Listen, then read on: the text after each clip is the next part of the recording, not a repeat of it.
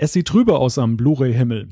Enterprise ist vorbei, TNG ist gelaufen, aber eine weitere Serie ist noch nicht am Horizont erkennbar. Jan und Thorsten, wie sieht eure Prognose für 2015 aus?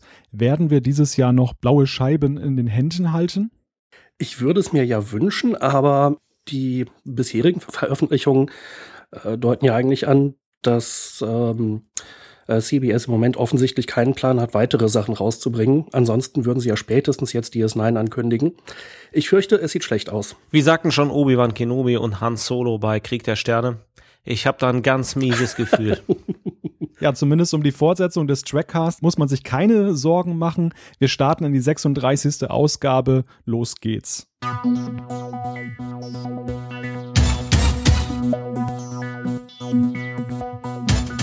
All Good Things. So lautete der Titel des Zweiteilers, mit dem Star Trek The Next Generation nach sieben Staffeln als Serie endete. Das letzte Serienjahr war geprägt von Höhen und Tiefen. Doch wie genau stellte es sich aus der Rückschau dar? Alles hat ein Ende, nur die Wurst hat zwei. Aber auch bei TNG kommen wir in diesen Tagen erneut zu einem Abschluss, nämlich dem der Blu-ray Neuveröffentlichung. Mit der siebten Staffelbox schließt sich nun der Kreis. Und es stellt sich natürlich auch für uns die Frage, was kann man aus der Bearbeitung dieser Serie lernen? Zunächst einmal wollen wir uns aber dem siebten Jahr der Serie am Beispiel dreier Episoden widmen. Unser Thema ist heute die siebte Staffel von Star Trek The Next Generation in ihrer HD-Neufassung. Und zu diesem 36. Trackcast begrüße ich wie gewohnt meine beiden Mitstreiter. Sie sind für den Trackcast wie die letzte Blu-ray im Pappschuber der siebten Staffel TNG. Herzlich willkommen, Jan-Patrick Schlame. Hallo allerseits. Und Thorsten Kroke. Einen wunderschönen guten Abend. Und ich begrüße natürlich auch, wie immer, Malte Kirchner. Denn der ist das, was Beverly Crusher für Wesley ist. Eine gute Mutti. ich weiß ja nicht, ob das jetzt unbedingt ein Lob war. Ich überlege auch gerade noch, was ich davon halten soll. Äh, das war eigentlich eine Anspielung, die nur wir drei intern verstehen. Ähm, aber Beverly ist ja auch sonst eine nette. Ja. Na gut, lassen wir das so stehen. Ja, Mutter oder Vater ist ja jetzt so genau, ja. kann man schon mal durcheinander bringen. Ja, stellen wir eine kleine Rechenaufgabe auf. Durchschnittlich erscheinen zwölf Trackcasts pro Jahr und wer rechnen kann, der ahnt schon, dass mit dieser Folge das vierte Jahr gestartet äh, ist. Da schließt sich also für uns irgendwo auch ein Kreis mit dieser siebten TNG-Staffel, über die wir heute sprechen wollen. Schließlich war das ja auch Thema Nummer eins, als wir vor ziemlich genau drei Jahren mit dem Trackcast starteten. Müsste dann jetzt nicht gerade das dritte Jahr zu Ende gehen, bevor nächstes Mal das vierte Jahr anfängt für uns? Zumindest, wenn wir nach den zwölf pro Jahr gehen. Uh. Wir könnten natürlich sagen, dass unsere erste Ausgabe vor drei Jahren im Januar war. dann käme es wieder hin. Da spricht der Serienexperte Malte. Der hat ja auch deine schöne Anmoderation jetzt kaputt gemacht. Ja, aber das gehört auch irgendwie dazu. ja, tut mir auch leid, aber ich meine, wir kriegen es ohnehin als Zuschrift irgendwie aufs Brot geschmiert. Dann dachte ich, na, können wir es auch vorwegnehmen. 1-0 für dich. Okay, reden wir mal lieber über Neuigkeiten. Ähm, und da ist eine Neuigkeit, die ganz oben steht. Das ist der nächste Star Trek Kinofilm, Star Trek 3 jetzt nach der neuen Zeitrechnung. Und ähm, da steht jetzt der Name des neuen Regisseurs fest. Der heißt nämlich Justin Lin. Beim letzten Mal sprachen wir hier darüber, dass Robert Orkey seinen Stuhl räumen musste und auch Jonathan Frakes, Favorit vieler Fans, kam nicht zum Zuge. Stattdessen wurde mit Lin der Regisseur mehrerer Teile von The Fast and the Furious berufen. Jan, damit ist doch das Action-Kino nun endgültig vorprogrammiert, oder? Ja, Action-Kino war es ja ohnehin. Also ich würde eher sagen, die Serie bleibt sich aller Voraussicht nach treu. Allerdings bin ich kein großer Fast and Furious-Experte. Da habe ich, glaube ich, nur den ersten Film gesehen. Ähm, hat mir nicht so zugesagt. Und ja, ja, was das Action-Thema angeht, man kann sicherlich davon ausgehen, dass der nächste Star Trek-Film auch wieder in die Richtung gehen wird. Thorsten, du konntest dich ja von Anbeginn für den neuen Star Trek-Kurs begeistern. Sagt dir auch diese Personalentscheidung zu? Äh, ganz ehrlich, ähm, sagte äh, mir der Schauspieler beziehungsweise der Name des Regisseurs äh, überhaupt nichts. Ähm, ich habe auch von Fast and Furious nur den ersten Teil gesehen, fand ich ganz okay. Die anderen fielen dann aber immens nach unten ab. Ähm, ja, Vorher weißt du das, wenn du sie nicht gesehen hast. Ich habe äh, ich hab die tatsächlich mal gesehen, aber ich habe das ist einer der wenigen Filme, die ich nicht zu Ende geguckt habe. Ah, okay. Ich habe es immer mal wieder probiert, aber ich dachte, mh, hm, nee. nicht so meins. Ähm, jetzt habe ich den Faden verloren. Ach so, wie ich, wie ich schon im letzten Trackcast sagte, ähm, ja, ich denk mal, die werden das in dem Team irgendwie lösen und äh, ich gehe auch davon aus, dass JJs Produktionsfirma oder Teile der Produktionsfirma da irgendwie mit drin hängen. Deshalb glaube ich, müssen wir uns da einfach keine Sorgen machen. Ganz aktuell zum Zeitpunkt der Aufzeichnung ist jetzt die Nachricht reingekommen, dass es auch einen neuen Co-Autoren gibt. Und zwar Simon Peck, der ja auch äh, Scotty spielt in, in den neuen Star Trek-Filmen. Der schreibt jetzt mit am Drehbuch und damit gibt es dann nur noch weitere Personalveränderungen. Ähm, es ist ja kein Novum, dass auch Darsteller irgendwo hinter der Kamera eine Rolle spielen. Wie findet ihr das denn? Ja, das ist nicht schlecht, weil äh, meines Wissens hat Simon Peck ja, äh, war es ja einer der Treiber oder Ideengeber von Shaun of the Dead, diese, äh, ja, sag ich mal, da muss ich schon sagen, gut gemachte, ähm, dieser gut gemachte Zombie-Satire, die so auf Dawn of the Dead anspielt, beziehungsweise Zombie im Deutschen, also im deutschen Original. Ähm, von daher, ich halte Peck für dann echtes Multitalent, also dem traue ich das durchaus zu. Ah, das hatte ich schon wieder vergessen. Der Name klingelte, oder bei dem Namen klingelte was, aber dass der das war, genau. Ähm, kann ich mir durchaus vorstellen, dass der da positive Impulse reinbringt. Der scheint ziemlich cool zu sein. Dann machen wir mal einen Haken hier unter den dritten Star Trek Kinofilm und kommen wir zu einer Star Trek Fernsehserie. Da gibt es mal wieder neue Gerüchte. In den USA wird da gerade drüber diskutiert. Da gab es eine Aussage von dem Senderchef von The CW. The CW, das ist der Zusammenschluss des einstigen Paramount House-Senders UPN und The WB und ähm, damit eigentlich so ein bisschen in der Tradition stehend äh, von dem Sender, der seinerzeit Voyager ausstrahlte und Enterprise. Und der Senderchef hat sich jetzt im Gespräch mit TV-Kritikern dahingehend geäußert, dass er halt selber Star Trek-Fan sei und es auch toll finden würde, wenn es eine neue Serie in seinem Network zu sehen gäbe. Nun ist das ein bisschen Kaffeesatzleserei, aber viele, für viele Fans ist das mehr als nur lautes Nachdenken. Was denken wir denn darüber, Thorsten? Ähm, ich habe, als ich das erste Mal das Gerücht gehört habe, war ich kurzzeitig irritiert, habe mich dann allerdings gefreut, ähm, dass das irgendwie wieder Thema ist. Wir sind ja nachher auch bei den Zuschriften. Ähm, da wird ja auch noch mal das neue Star Trek von einem unserer Zuhörer angesprochen. Ähm, ich äh, fand es bedenkenswert und interessant und ich äh, habe mich jetzt mehrmals beim Schauen der siebten Staffel einfach dabei ertappt, ähm, wo ich mir überlegt habe, hm, was ist, wenn man mit TNG ein Remake machen würde oder wenn man trotzdem noch mal irgendwie ein Star Trek Remake äh, oder eine neue Star Trek Serie auf den Weg bringen würde mit den heutigen Anforderungen, die Serien bieten. Auch Lust hätte ich eigentlich schon mal reinzugucken. Die Serien, die in den letzten Jahren rausgekommen sind, jetzt unabhängig von Star Trek, da sind ja sehr viele gute, interessante, intelligente, innovative Sachen dabei. Und wenn man es schafft, das auf Star Trek zu übertragen, auf eine neue Star Trek-Serie, warum nicht? Dann bin ich gerne dafür. Und wir haben ja auch früher eigentlich alle schon gesagt, Star Trek bräuchte eine Pause, hätte schon eine Pause gebraucht, bevor Enterprise rausgekommen ist. Jetzt gab es eine Pause, wenn auch leider eine Zwangspause. Ich denke, die Zeit wäre reif. Wie seht ihr das denn? Ich meine, zehn Jahre Pause liegen ja jetzt zwischen der letzten Star Trek-Serie Enterprise und einer möglichen neuen. Sollte man auch ein paar Autoren und Beteiligte der früheren Serien mit ins Boot holen? Natürlich immer unter der Voraussetzung, dass die überhaupt wollen. Oder sollte man hier auch so einen ganz radikalen Schnitt machen aller Abrams, dass man sich komplett die ganz komplett die alten Zöpfe abschneidet und nur auf neue Leute setzt? Ähm, man sollte auf jeden Fall vielleicht ein, zwei Leute als Creative Consultant holen, die halt maßgeblich entwickelt waren und nicht die, die ausgebrannt waren, sondern die einfach diese ganzen Zusammenhänge und Hintergründe äh, kennen. Oder man holt sich Larry Nemeczek als Berater, der weiß sowieso alles. Na, es kommt ein bisschen drauf an, ob man sich jetzt wie beim JJ-Universum von allem Alten löst und trennt, äh, oder ob es beispielsweise in unserem TNG Voyager DS9-Universum spielt äh, dann wäre es eher sinnvoll, von den alten Autoren welche mit ranzuholen. Aber ich glaube auch diejenigen, die damals gesagt haben, sie waren wirklich ausgebrannt, die hatten ja unter Umständen Zeit, sich zu erholen. Ähm, das heißt, auch das wäre nicht unbedingt ein Argument dagegen, diese Leute ranzuholen. Wo wir gerade beim Thema Serie sind, da können wir jetzt mal die Geburtstagströten herausholen, denn Voyager ist 20 Jahre alt geworden. Hurra! Juhu! Yay! da trinke ich morgen Kaffee drauf. und ich einen Tee Earl Grey heiß. Boah, das ist aber ein bisschen gemein.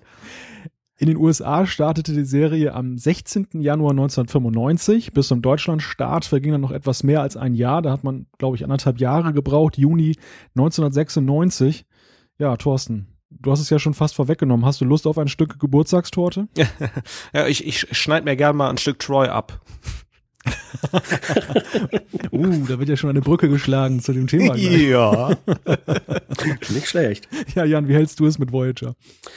Ach, ähm, wir kommen ja garantiert gleich noch auf die siebte Staffel TNG und ich fand, in der siebten Staffel TNG gab es viele Folgen, die mich nicht so mitgerissen haben. Und das schlägt dann wieder die Brücke zu Voyager. Ich wollte die Serie mögen, aber ich, sie hat mich nie mitgerissen. Und ähm, deshalb herzlichen Glückwunsch zum Geburtstag, aber ich werde in der Reihe der Gratulanten nicht an erster Stelle stehen. Ja, es gibt auch eine sehr engagierte Debatte bei uns auf trackcast.de. Dort äh, sind auch die verschiedenen Meinungen zum Ausdruck gekommen. Ich glaube, es ist vollkommen unstrittig, dass ähm, Voyager eine Serie war, die doch sehr polarisiert hat. Auf jeden Fall. Ähm, letzten Endes ist ja, der Jan hat das ja gerade ganz schön gesagt, also bei Enterprise, was meines Erachtens auch eine gute Serie war, war klar, die Autoren und das Franchise war ausgebrannt und hätte eine Pause verdient. Bei Voyager stand man sich, glaube ich, am Anfang selbst so ein bisschen im Weg und ich glaube, wir hatten das ja auch schon im Voyager Cast so ein bisschen angedeutet, die Serie hat ein bisschen gebraucht, bis sie sich gefunden hat und einige Charaktere hat man nicht weiterentwickelt. Ich ähm, bin bei Voyager immer so ein bisschen hin und her gerissen. Irgendwie ist es cool, weil Star Trek ist und äh, nochmal ein paar andere Aspekte bringt und ein paar coole Charaktere hat. Irgendwie ist aber auch so manchmal so ein bisschen Quälerei, äh, durch die Staffel zu gucken, weil nicht jede Folge äh, ganz cool ist. Also, ja, ja, wobei ich glaube, da ist der Maßstab auch mittlerweile schon ziemlich hoch angelegt, weil Jan brachte ja gerade das Beispiel mit TNG. Die siebte Staffel hat man komischerweise, so also ging mir zumindest, als sehr positiv oder durchweg positiv in Erinnerung behalten. Und als ich sie mir jetzt angesehen habe, dachte ich, oh, mhm, da ja. hat dir die Erinnerung aber teilweise einen Streich gespielt. Und ähm, ich glaube, so ein bisschen war das auch der Maßstab, mit dem ich damals so in die weiteren Serien hereingegangen bin.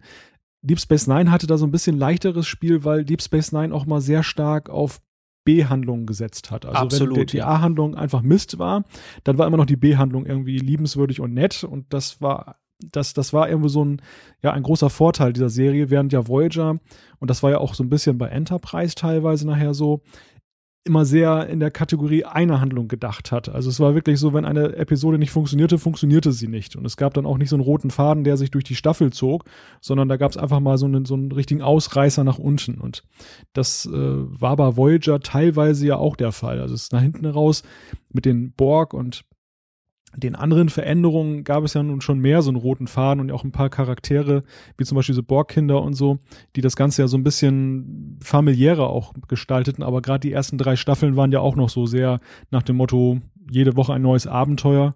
Und wenn das schief ging, ging es schief. Ihr seid sprachlos. ja, also ich äh, finde find faszinierend, dass man alle Aspekte in äh, deinen 30 Sekunden so unterbringen kann. ja, ich habe dem auch nichts hinzuzufügen. Oh, das ist ja das größtmögliche Kompliment. aber wir sollten Malte owned alle. ja, aber wir sollten vielleicht die engagierte Voyager-Debatte uns auch noch ein bisschen vorbehalten für die Voyager-Casts, die irgendwann auch hoffentlich kommen, mit Blu-rays oder ohne Blu-rays. Schauen wir einfach mal, was die Zukunft da für uns bereithält. Ja, hoffen wir mal, dass Deep Space Nine vorher kommt. Das heißt, dann sind wir bei Trackcast 72, wenn wir mit Deep Space Nine durch sind, dann sind also die, die Episoden 73 bis, oh, mein Gott, jetzt äh, 108 sind dann, haben dann mit äh, Voyager zu tun. Aber ich glaube, den 100. Trackcast, den müssen wir wirklich vor Live-Publikum machen. ja. Da kommen wir alle im Seven of Nine Kostüm. Oh, Ach du Schande. Bevor wir gleich die News zumachen, würde ich gerne die Gelegenheit nutzen für ein Errata, eine Fehlerkorrektur. Äh, das ist, glaube ich, an dieser Stelle ganz gut angebracht. Und zwar hatte ich letztes Mal behauptet, der Punk im Bus im Film Star Trek 4 wurde, ge wurde gespielt vom Sohn von Margaret Thatcher, der ehemaligen britischen Premierministerin. Da hat uns ein Leser darauf aufmerksam gemacht, dass das gar nicht stimmt. Habe ich recherchiert und es gibt also tatsächlich nicht den geringsten Hinweis, dass dieser Typ irgendwas mit ihr zu tun hat. Er heißt einfach nur Kirk Thatcher. Und ich glaube, das ist so die einzige Überschneidung. Ich habe aber auch nicht mehr herausfinden können, wie ich auf diese Idee gekommen bin. Ob ich das erfunden habe, es würde mich eigentlich wundern, oder ob es irgendwo im Netz mal stand, äh, wo es jemand anders falsch aufgeschrieben hat. Jedenfalls, der Kirk Thatcher hat mit Maggie Thatcher, soweit ich weiß, tatsächlich gar nichts zu tun. Dann kann ich ja jetzt die Unterlassungserklärung der britischen Regierung hier auch unterschreiben. Gerne. Oh, my dear, these bloody crowds are doing Only False Trackcast und schlürft dann den Earl Grey. Ich, ich sag nur, The Queen was not amused.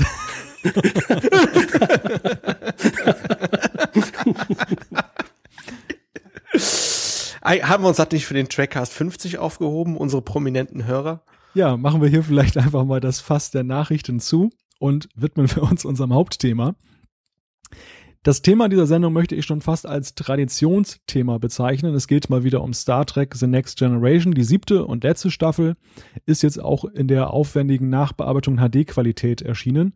Und wie gewohnt wollen wir für euch einen kurzen Blick, oder nein, nicht einen kurzen Blick, wir wollen einen Blick auf die Blu-rays werfen. Drei Folgen haben wir dafür ausgesucht Wobei vielleicht noch kurz angemerkt werden sollte, falls ihr euch wundert, äh, welche Episoden wir ausgewählt haben, dass wir uns das Finale für eine spätere Folge vorbehalten wollen.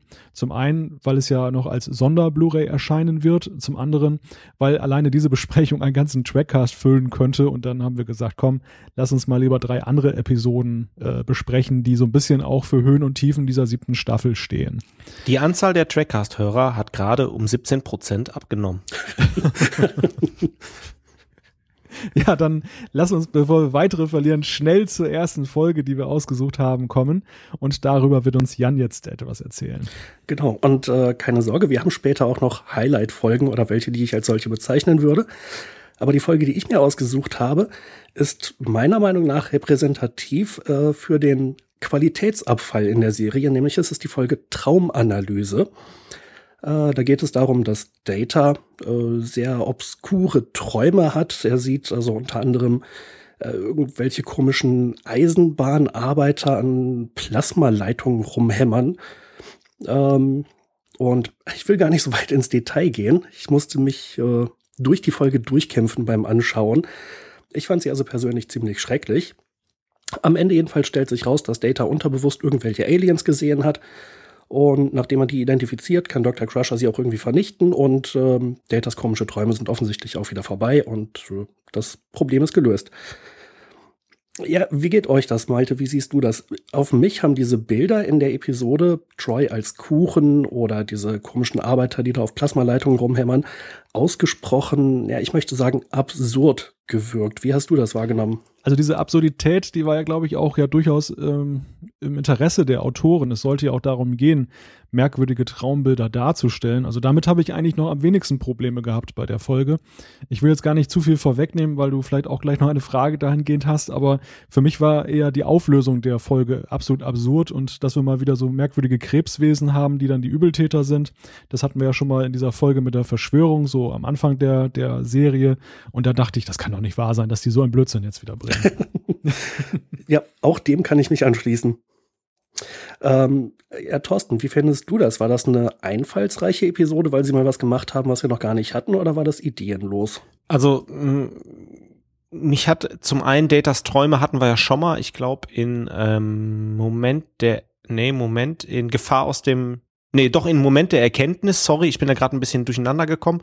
Ähm, das hatten wir, glaube ich, schon mal. Nichtsdestotrotz fand ich den ersten, die erste Hälfte der Episode ähm, ziemlich cool, auch wenn es absurd wirkte. Mich erinnerte das sogar ein bisschen an TOS, wo wir auch solche Begebenheiten hatten, wo ein Bauarbeiter ähm, auf der Plasmareitung rumhämmert, der eine, dem kommt ein Strohhalm aus dem Kopf und äh, lass uns mal heute noch ein leckeres Stück Troy essen. Ähm, fand ich irgendwie witzig gemacht, aber ich bin da auch ganz auf der Seite bei, äh, Seite, bei Malte. Ähm, und dann fällt die Episode so ab und wir haben es mit irgendeinem Wesen zu tun. Das sehen wir übrigens nicht nur bei Traumanalyse, sondern auch bei Ronan oder Sub Rosa, ähm, eine Folge, die in der Mitte der Staffel ein bisschen später läuft. Ähm, wo äh, im Grunde genommen äh, sich Beverly äh, Crusher mit diesem äh, Liebhaber da rumtreibt, was auch so ein irgendwie ein Wesen ist und äh, wird dann auch aufgelöst, indem es einfach erschossen wird. Und äh, das mag ich gar nicht. Also wir hatten ähm, schon sehr, sehr viel bessere Episoden, wo an der Lösungsfindung gearbeitet wird, nicht einfach Viecher entfernen, umbringen oder wie auch immer. Ja, das, ähm, um da gleich zwischen zu grätschen, das wäre dann gleich die nächste Frage. Äh vielleicht auch in deine Richtung gleich, ist es nicht untypisch, dass man überhaupt nicht versucht, mit diesen Viechern zu kommunizieren und zu gucken, ob man denen nicht irgendwie, keine Ahnung, ihre Nahrung organisieren kann, ohne dass sie jetzt an Menschen rumknabbern müssen? Äh, sehr gute Frage. Äh, ja, ähm, äh, warum wird da nicht an so einer Lösung gearbeitet? Äh, kann ich nicht verstehen und äh, man geht ja auch sehr rigoros mit um. Also ich meine, Crusher entdeckt ja die äh, Viecher äh, mit diesem Scanner und ja, da wird überhaupt nicht überlegt, sondern nur überlegt, wie, wie können wir die vernichten oder was ist zu tun. Auch Datas komischer Schrei mit diesem Impuls, äh, ja, finde ich, bin ich so, ich bleib so ein bisschen verstört und unbefriedigt zurück, weil das ist eigentlich nicht TNG, wie wir es kennen. Und Malte hat das super gesagt. Das ist so irgendwie wieder Back to the Basics, erste Staffel mit all seinen Höhen und Tiefen. Und äh, ja, man merkt irgendwie, äh, es geht da nicht weiter vorwärts.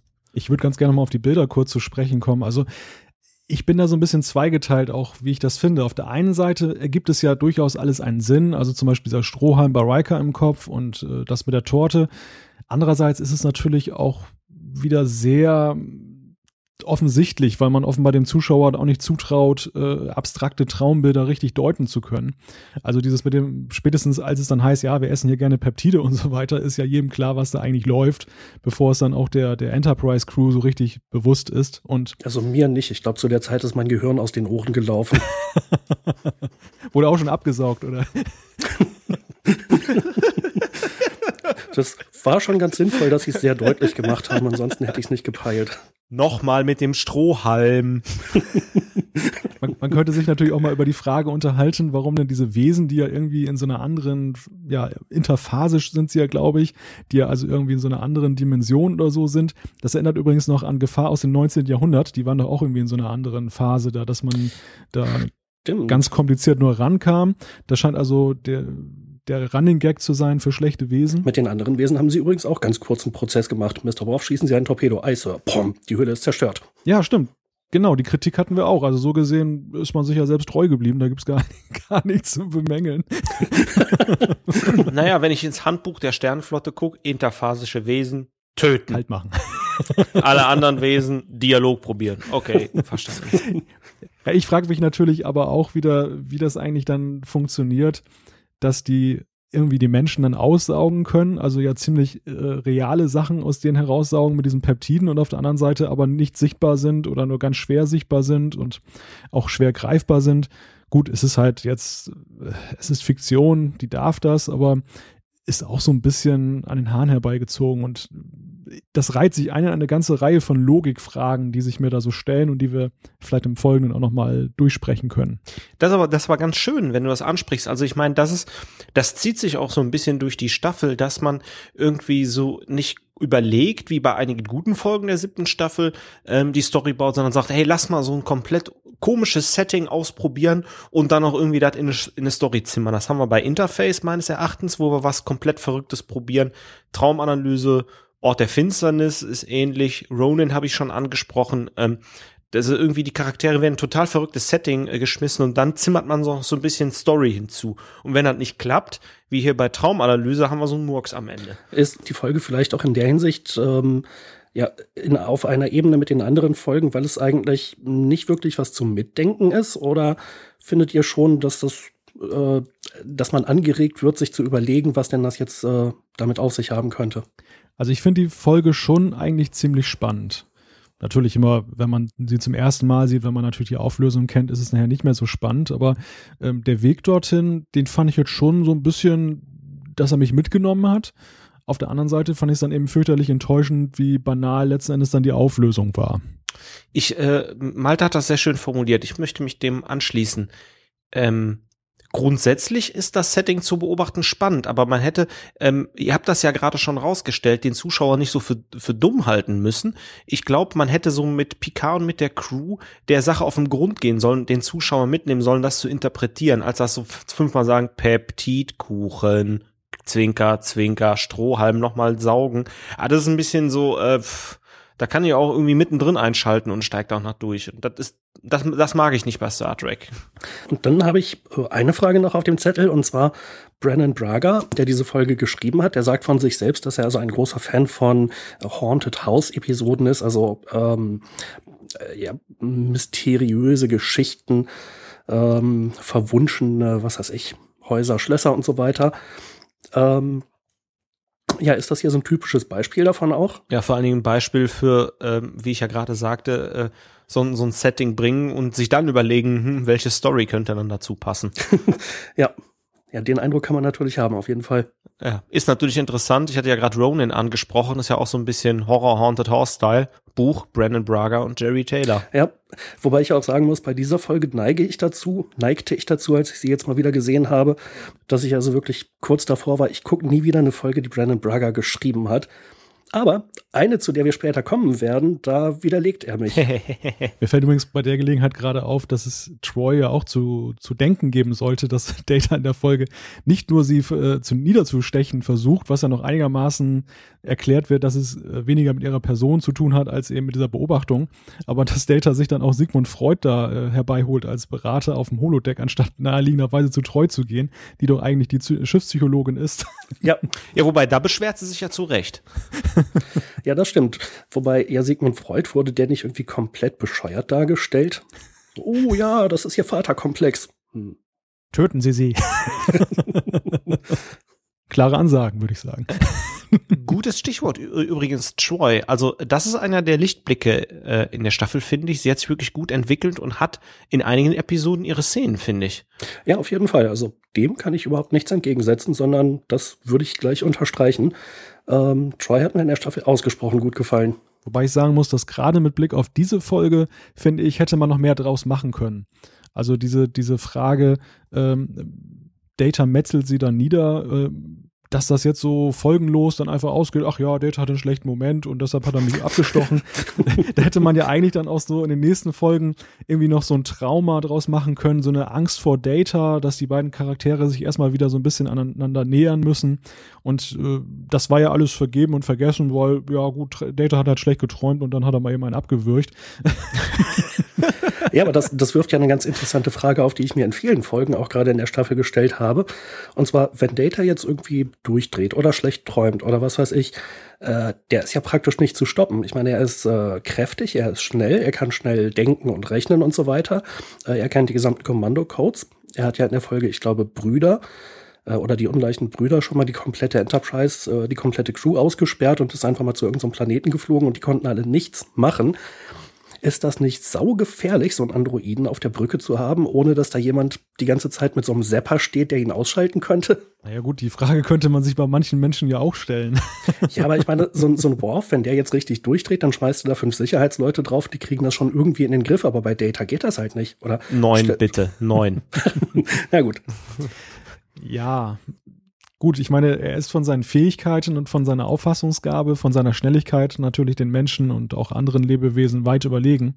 Und das ist ja auch so ein bisschen, glaube ich, das Thema, was ja in der Serie immer wieder mal zur Sprache kam, dass man auf der einen Seite fasziniert ist als Sternenflotte, man würde gerne mehr davon haben, auf der anderen Seite eben aber auch sagt, hm, dürfen wir den überhaupt ernst nehmen, darf der überhaupt so viel Verantwortung tragen? Das kam ja auch mal wieder mal in der Serie zur Sprache, das Thema. Und ähm, stimmt, also der, der, den, den Einwurf finde ich eigentlich ganz gut. Auch diese Frage wird ja eigentlich wenig thematisiert. Äh, ist das eigentlich zu verantworten, dass man da so einen wild gewordenen Androiden da seine Träume ausleben lässt? Aber diese, diese Frage mit den Träumen, die würde ich auch noch in einer anderen äh, Beziehung nochmal ansprechen wollen. Und zwar dahingehend, ich fand es ja erstmal schön, dass man ja diese Sache mit den Träumen nochmal aufgegriffen hat. Das ist ja bei TNG auch nicht gerade selbstverständlich, dass man so ein Thema dann nochmal äh, ja, fortdreht. Aber ich habe mich dann so ein bisschen gefragt beim Betrachten der, der Folge, wie funktioniert denn das eigentlich, Träume ohne Emotionen zu haben? Und äh, hat man da nicht auch so ein bisschen jetzt hier danach die Notbremse gezogen, weil man gemerkt hat, naja, so diese Träume, die ja nun auch so ein bisschen Gefühlslagen darstellen und oder zumindest äh, empfinden lassen, weil als Data auseinandergenommen wird, das ist ja eigentlich normalerweise für einen Maschinenmenschen kein großes Trauma, wenn da jetzt irgendwelche Leute kommen und reißen dem mal ein Bein ab, weil er hat ja eigentlich keine Emotionen. Das ist dann halt einfach nur eine Fehlfunktion. Und hier wird es ja so dargestellt, als wäre es so ein Trauma, als wenn er selber niedergemetzelt wird. Und ähm, da könnte man durchaus die Emotionsfrage stellen. Und hat man da nicht so ein bisschen dann auch diese Sehnsucht nach Emotionen entkräftet, indem man dieses Traumprogramm eingeführt hat und hat man es gerade deshalb auch dann später nicht mehr aufgegriffen? Diese Frage stellte ich mir. Hm, interessant. Aber hat er nicht auch einen Selbsterhaltungstrieb eingebaut? Dann wäre ja, auch wenn er keine Emotionen hat, das Ausreißen eines Beines jedenfalls, hm, naja, etwas, was ihn nicht erfreut. Ja, da sind wir natürlich ganz schnell bei philosophischen Fragen, wo inwieweit funktioniert ein Selbsterhaltungstrieb ohne Gefühle? Ähm, ja, man kann es natürlich programmieren nach dem Motto ähm, Fehlermeldung, Bein ab, gleich nicht gut. Also in, in, dem Kontext kam es mir wirklich so vor, als wenn es einfach so ein, so ein Angstgefühl dann eben erzeugen soll bei ihm. Mhm. Ja, den Eindruck könnte man haben. Aber also ich muss zumindest sagen, dass ich nach dieser Folge Datas Träume nicht vermisst habe. Äh, ich fand auch in der Moment der Erkenntnis, als er da in Form eines Raben durch die Enterprise geflogen ist und drumherum geflogen, äh, das fand ich eine sehr, sehr, sehr schön gemachte Szene. Man hätte es eigentlich damit auch auf sich beruhen lassen können. Ja, zumal man ja auch einen Haken darunter gemacht hat, ähm, indem ja am Ende der Folge dann auch Dr. Sung kommt und ihm ja auch erklärt, was es damit auf sich hat und damit ja auch so ein bisschen der Pep aus der Sache raus war. Mhm, genau. Ja, ich habe zu der Folge keine weiteren Fragen oder Anmerkungen. Habt ihr noch was? Also ich würde ganz gerne das Thema Logik nochmal aufgreifen. Das ist ja hier echt ein Fremdwort in der Folge. Ich habe ich hab mich vor allem an der Szene gestoßen, wo äh, Data dann plötzlich in der Realität, wenn ich das richtig mitbekommen habe, dann dieses Messer in der Hand hält wo ich mich echt gefragt habe, wo hat er denn jetzt im Maschinenraum dieses Messer her? das ist ein Weltklasse-Werkzeug. Jordi hat es auch nach dem Vorfall mit Troy auch weggelegt. Das ist nicht mehr auffindbar danach. da hat sich, hat sich Jordi seine Salami-Wurst da immer mit geschält oder, oder so. Also es gab ja die Folge, ähm, welche war denn das? Identity Crisis. Hm äh, wo sich später herausstellt, dass Jordi offensichtlich irgendwo in seiner Nachttischschublade so ein Phaser rumliegen hat, wo er dann so diesen sich verändernden mit erschossen hat. Da dachte ich mir auch, wo haben die eigentlich überall Phaser rumliegen? Also, ich meine, in der Hinsicht wundert mich jetzt auch nicht, wenn Data im Maschinenraum mit einem Messer rumsteht. Das war ja immerhin ein Werkzeug, ne, um irgendeine so Phasenspule Dingsbums äh, Kompensator zu äh, ja, bearbeiten. Aber, aber wann haben, haben wir denn mit einem Messer schon mal im Maschinenraum am Warpantrieb gearbeitet? In dieser Folge. ja, ist schon, ist schon ein bisschen weit hergeholt, klar. Naja, und der Phaser in der Schublade, der lässt sich vielleicht damit erklären, dass man ja auch mal einen Apfel schälen möchte oder so. das wird sein. Wo wir beim Thema Logik sind, ich habe mich natürlich auch so ein bisschen gefragt und das war für mich auch nicht wirklich einleuchtend, äh, warum denn Datas Unterbewusstsein überhaupt angeregt wurde durch diese merkwürdigen Wesen. Mhm. Auch das. Oder überhaupt, also ich meine, das ist ja auch wieder so ein, auch wieder so ein Klassiker der, der frühen TNG-Ära, dass da irgendwelche Wesen auftauchen, die dann auf sehr merkwürdige Weise sich verbreiten, also dass man glauben kann, es ist ein verbreitetes äh, Problem die aber nie wieder irgendwo zur Sprache kommen und äh, ja, dann verschwinden. Ist ja merkwürdig. Ja, ich, ich, das, das meinte ich ja mit, das ist so ein bisschen TOS-Style, nur äh, in vielen äh, TOS-Folgen wird das meines Erachtens noch recht gut aufgelöst oder das halt so äh, erforscht man halt tatsächlich eine neue Welt. Hier ist aber, hier stolpert man halt einfach so rein. Und das meine ich ja die ganze Zeit mit, ähm, hier wird Handlung um ein Setting gebaut. Normalerweise muss es andersrum sein. Also bei den Folgen, die uns gefallen, hat man Handlungsstrang und basiert äh, und passt dann darauf das Setting an. Das ist aber hier nicht der Fall und das stört mich halt so ein, so ein bisschen auch an der Folge. Also äh, das ist vielleicht auch das, was du mit Logikfehler auch einfach in der Handlung meinst. Und ähm, ja, und das wirkt halt so aufgesetzt irgendwie. Kurzer Nachtrag, Jordys Phaser in der in der Nachttischschublade, das war die Folge Arquiel. Äh, interessant übrigens mit dem Phaser, dass äh, Jordi ist blind. Warum zum Kuckuck hat er einen Phaser in der Nachttischschublade? Weil ich stelle mir jetzt mal vor, er hat echt ein Problem jetzt, wenn er nachts schläft, ja? Er hat nur eine Bewegung frei. Naja, zieht er jetzt den Visor an und wird geköpft, weiß aber, wer es ist. Oder greift er in die Nachttischschublade und schießt blind wild um sich. Komisch. Also wir halten mal fest nach dieser Folge ein, ein ziemlich gefährliches Schiff, ein Maschinenmann, der, der, der ungehemmte Träume hat und alle Kommandocodes besitzt, ein Blinder, der mit dem Phaser um sich schießt. Also da sollte man echt nicht die falsche Tür nehmen. Die Psychologin wird aufgegessen, alle finden es geil. Worf, hm, schneiden Sie mir auch ein Stück ab. ja, aber ähm, ich finde, und da würde ich ganz gerne, das ist auch dann mein letzter Punkt zu der Folge noch eben kurz hinkommen, was diese Folge äh, für mich jetzt so ein bisschen gerettet hat, trotz der schwachen Auflösung. Und was aber irgendwo auch für diese ganze Staffel steht, ist, dass es halt auch diese lustigen oder Schmunzelmomente, möchte ich sie jetzt mal nennen, gibt in dieser Folge. Also zum Beispiel, wo Data sich dann da hinlegt zum Träumen und das alles so ganz akkurat ist, wo er dann sein, das äh, Katzenfutterprogramm Nummer 36 erklärt und, und diese Szenen, die, die retten so ein bisschen die Folge, weil es einfach dieser liebenswerte TNG-Faktor, der, der jetzt überall in der siebten Staffel so mitschwingt. Diese, diese familiäre Atmosphäre an Bord. Das kommt irgendwie so zum Tragen, dass man dann doch so hinterher rausgeht und nicht sagen mag, ach, Note 5 oder so, sondern immer sagt, ach ja, gut, war jetzt kein Highlight der Staffel, war vielleicht eher auch ein Tiefpunkt, aber war, kann man sich angucken. Sprich nur für dich. Wel welche, welche Schulnoten gebt ihr der Folge? Also ich, ich tendiere wirklich zu, zu eins von sechs. Ich hatte mir noch mal meine Episodenbeschreibung angeguckt. Moment mal, das ist ja dann Note 6. Also ich fand die wirklich schrecklich. Ich habe mich echt durchgequält. Ich habe mir nochmal meine Episodenbeschreibung angeguckt, mich gewundert, dass da so viele positive Sachen drin stehen. Aber ich glaube, Malte hatte Einspruch erhoben, nachdem ich die also wirklich katastrophal schlecht bewertet habe und meinte, naja, aber da gibt's ja auch ein paar Sachen, die man ein bisschen positiv sehen kann. Ja, hast du schon recht. Doch, ich ändere das nochmal. Aber äh, jetzt dieses Mal beim Durchgucken hatte ich mich wirklich auf die, auf die ganze Staffel eigentlich gefreut. Und dann kam diese Episode und damit hört's ja nicht auf. Es gab ja noch, wie äh, auch schon angesprochen, noch viele mehr, die wirklich langweilig waren. Malte, was ist deine Note? Also ich würde der Folge eine 3 minus geben. Ich hätte jetzt auch gesagt 3 minus bis 4 plus. Ja, also so schwankend. So im ersten Teil äh, eher im guten Dreierbereich und dann sinkt es halt stark ab. Also man geht so ein bisschen raus aus der Folge mit so Unzufriedenheit angesichts der Lösung. Ja, also die Auflösung ist halt wirklich schlecht, aber ich mag dieses Absurde von Anfang an nicht. Deshalb, wo ihr vorhin meintet, so, naja, das ist noch ganz spannend, da, da überlegt man so ein bisschen. Ich fand das eigentlich von Anfang an doof. Hat mich echt nicht mitgerissen. Ähm, ich hatte jetzt nur gerade überlegt, ob das diese Folge war, wo Data sich so, bevor er sich hinlegt, äh, nochmal so, uh, njam, njam, njam, Ja, das war's. so ein bisschen räkelt. Das war, glaube ich, die einzig schöne Szene in der ganzen Folge. Was ja, glaube ich, so eine Anspielung war auf diese eine Folge, wo Data sich auch da übt in Smalltalk. Also dieses Imitieren von menschlichen Verhaltensweisen, die Mhm. absurd sind. Ja. Gut, dann äh, würde ich vielleicht sagen, machen wir einfach mal einen Haken an den äh, an der Traumanalyse und Wobei, ein ja, äh, Aspekt fällt mir jetzt gerade ein, nachträglich ist natürlich, wer Regie geführt hat, nämlich Patrick Stewart. Müssen wir ihn, Ja, da haben wir den Salat. ist er schuld oder konnte er aus diesem Drehbuch auch nicht, nicht mehr rausholen? also ich glaube, die, die Möglichkeiten eines Regisseurs werden gerne mal so ein bisschen überschätzt.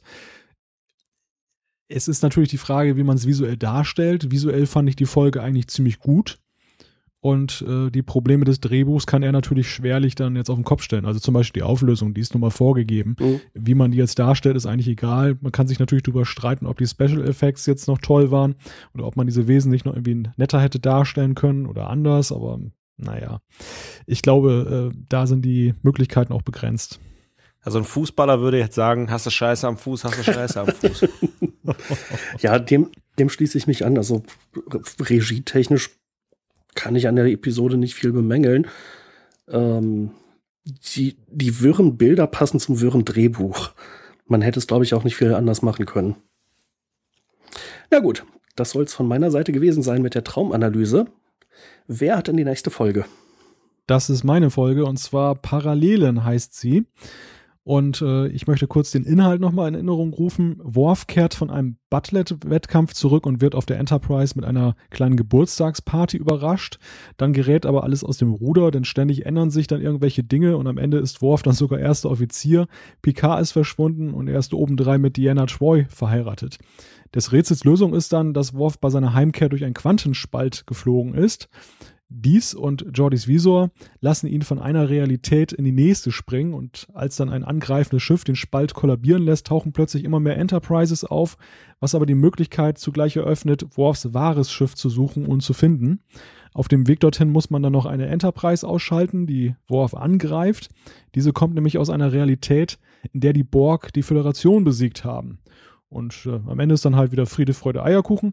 Aber eine sehr spannende Folge auf dem Weg dorthin und darüber wollen wir jetzt sprechen, beziehungsweise ich würde eigentlich ganz gerne erstmal mit dieser Schlussszene anfangen, denn irgendwie fand ich die ja diesen Aspekt mit den Borg ausgesprochen charmant, aber irgendwie auch total fehl am Platze, weil der eigentliche Konflikt, dass Riker da auf sich selbst feuern muss, in dieser Gemengelage ja irgendwie doch vollkommen untergeht. Jan, ging dir das ähnlich oder wie betrachtest du dieses letzte Gefecht? Ja, also es geht unter, auch deshalb, weil es ja eigentlich nicht die Absicht war, die andere Enterprise zu zerstören, aber die waren schon schwer beschädigt und dann ist sie halt explodiert. Hätte man vielleicht mehr draus machen können, beziehungsweise man hätte es auch einfach bleiben lassen können, ähm, dass die Enterprise sich selbst zerstören muss. Ähm, ja, kein, kein besonderer Glanzpunkt der Folge, die ansonsten allerdings an Glanzpunkten nicht arm ist. Genau, und darauf würde ich jetzt zu sprechen kommen. Nehme die Folge mal in ihre Einzelteile auseinander. Da wäre zunächst die Frage der Spannung. Ständig ändert sich ja das Umfeld von Worf. War das für dich beim erstmaligen Sehen auch rätselhaft, Jan?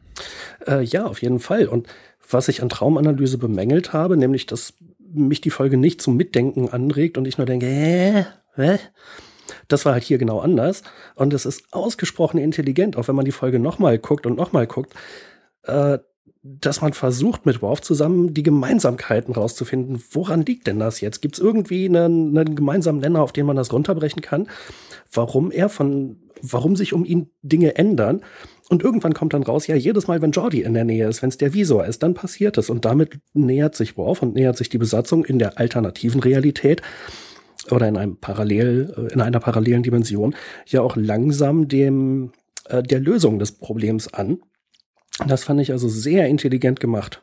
Ja, hier auch ein sehr schöner Unterschied einfach zu sehen. Mit Jordi wäre wär gerade in der Folge Traumanalyse ja durchaus mehrfach darauf hingewiesen worden sind, dass es sich um Peptidkuchen handelt und Reikas, äh, Reika äh, das Gehirn ausgesaugt worden ist ähm, ist es für den Zuschauer genauso überraschend, aber durchaus schlüssig, dass Jordys Visor letztlich äh, verantwortlich für den Sprung ist. Und das ist, wie ich finde, sehr gut gemacht und ähm, in der Folge auch allgemein sehr gut. Äh, Worf ist so unglaublich sympathisch in der Folge. Äh, man fiebert mit, man freut sich mit ihm, weil er hat den Butlet-Wettkampf gewonnen, hat er diese endmäßig gefährliche Trophäe ganz am Anfang in der Hand und äh, fühlt mit ihm mit, mit der Geburtstagsparty. Das ist alles wunderbar gemacht und äh, ja, ähm, deswegen ist es auch so spannend und so mitreißend, äh, ihn die ganze Folge über zu begleiten. Das funktioniert unglaublich gut und ist äußerst charmant zu sehen, selbst kleine Nuancen und Änderungen in Worfs Umfeld, weil das alles erstmal auf Worf zentriert, ähm,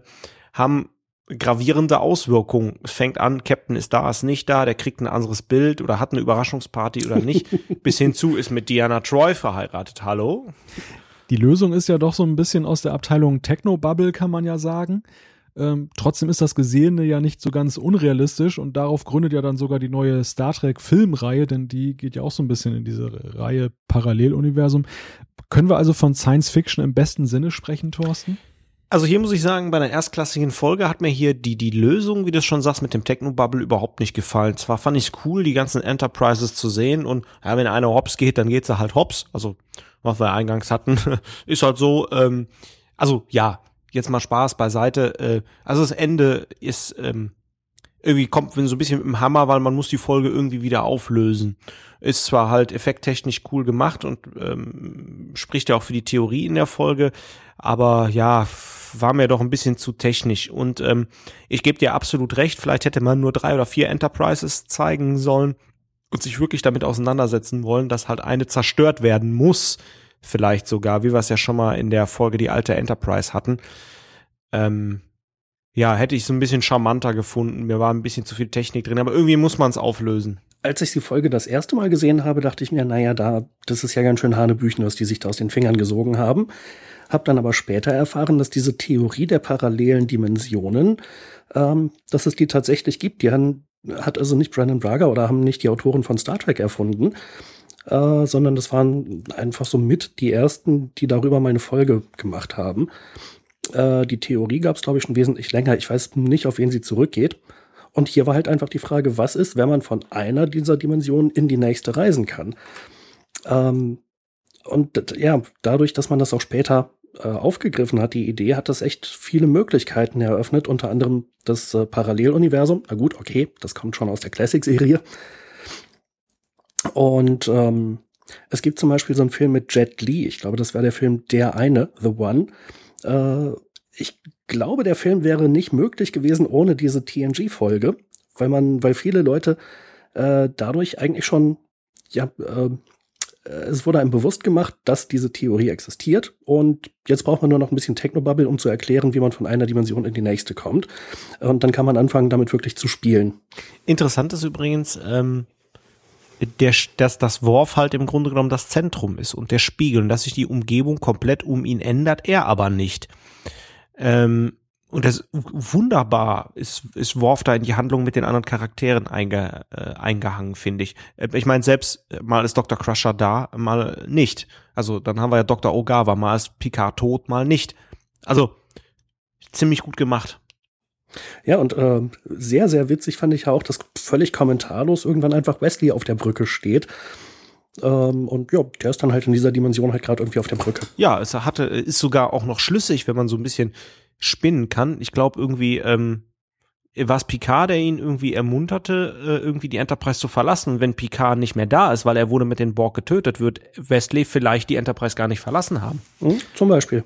Wobei, wenn man in so einen komplexen Stoff einsteigt, stellen sich natürlich noch andere Fragen, nämlich zum Beispiel, äh, was ist denn ein, eigentlich das einzig wahre oder das, das, das wirkliche Universum? Das, das, wird ja, das wird ja im Prinzip nur durch Worf hier definiert. Oh. Aber Jetzt kriege ich eine Gänsehaut hier, so philosophische. Ja, also ich, ich, ich dachte dann auch so, als sie dann die richtige Enterprise gesucht haben, wer vermisst denn jetzt einen Worf oder äh, welche, welche springen eigentlich alle Worfs von, von äh, Realität zu Realität oder ist es nur einer? Und Nein, die, die, nein, nein, die Realität dreht sich ja um Worf. Wir haben, Worf ist, ich hätte nie gesagt, dass ich gedacht, dass ich das sage. Worf ist das Zentrum der Paralleluniversen. ja, interessant. Also jedenfalls das Richtige gibt es ja in dem Sinne gar nicht, sondern sie existieren ja alle parallel. Es gibt halt nur das, wo er hinpasst. Und das kann man ja offensichtlich durch diese, ich glaube, es war eine Quantensignatur äh, erkennen. Ja, ja, genau. Und, und dann, die wurde ja ausgesendet dann an alle Enterprises und die haben ja dann geguckt, aha, wir haben jetzt diese Signatur. Vor allen Dingen Zitat, äh, alle Mr. Datas können das bestätigen. Ja, lustig, lustig ist natürlich in dieser Szene vor allem, wie dann alle gleichzeitig versuchen, Kontakt zueinander aufzunehmen, was ja so die Standardprozedur an Bord der Enterprise ist. Und dann so 200.000 Rufe, so, so eine Art Denial of Service Attack der, der Zukunft. das fand ich dann schon extrem charmant. Zumal zu einer Zeit, als das noch gar nicht so, dieser, dieser Hintergrund mit der heutigen Realität noch gar nicht so da war. Stimmt, man könnte sagen, sie haben sich sogar selbst gededost. Alles weitere im, im Techno-Bubble-Cast. oh ja, den müssen wir eigentlich unbedingt mal machen. Ja, also ich, ich sag mal rein wissenschaftlich logisch äh, wird's dann nachher, da gebe ich Thorsten dann jetzt recht, doch so ein bisschen, es ist ein schmaler Grad.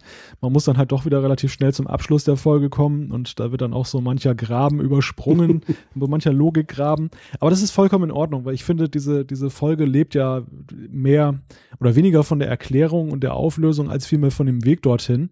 Und das haben wir ja auch schon jetzt herausgearbeitet, ja eben, warum das gerade so spannend ist und dass es dann da auch gerade sehr schlüssig dargestellt wurde.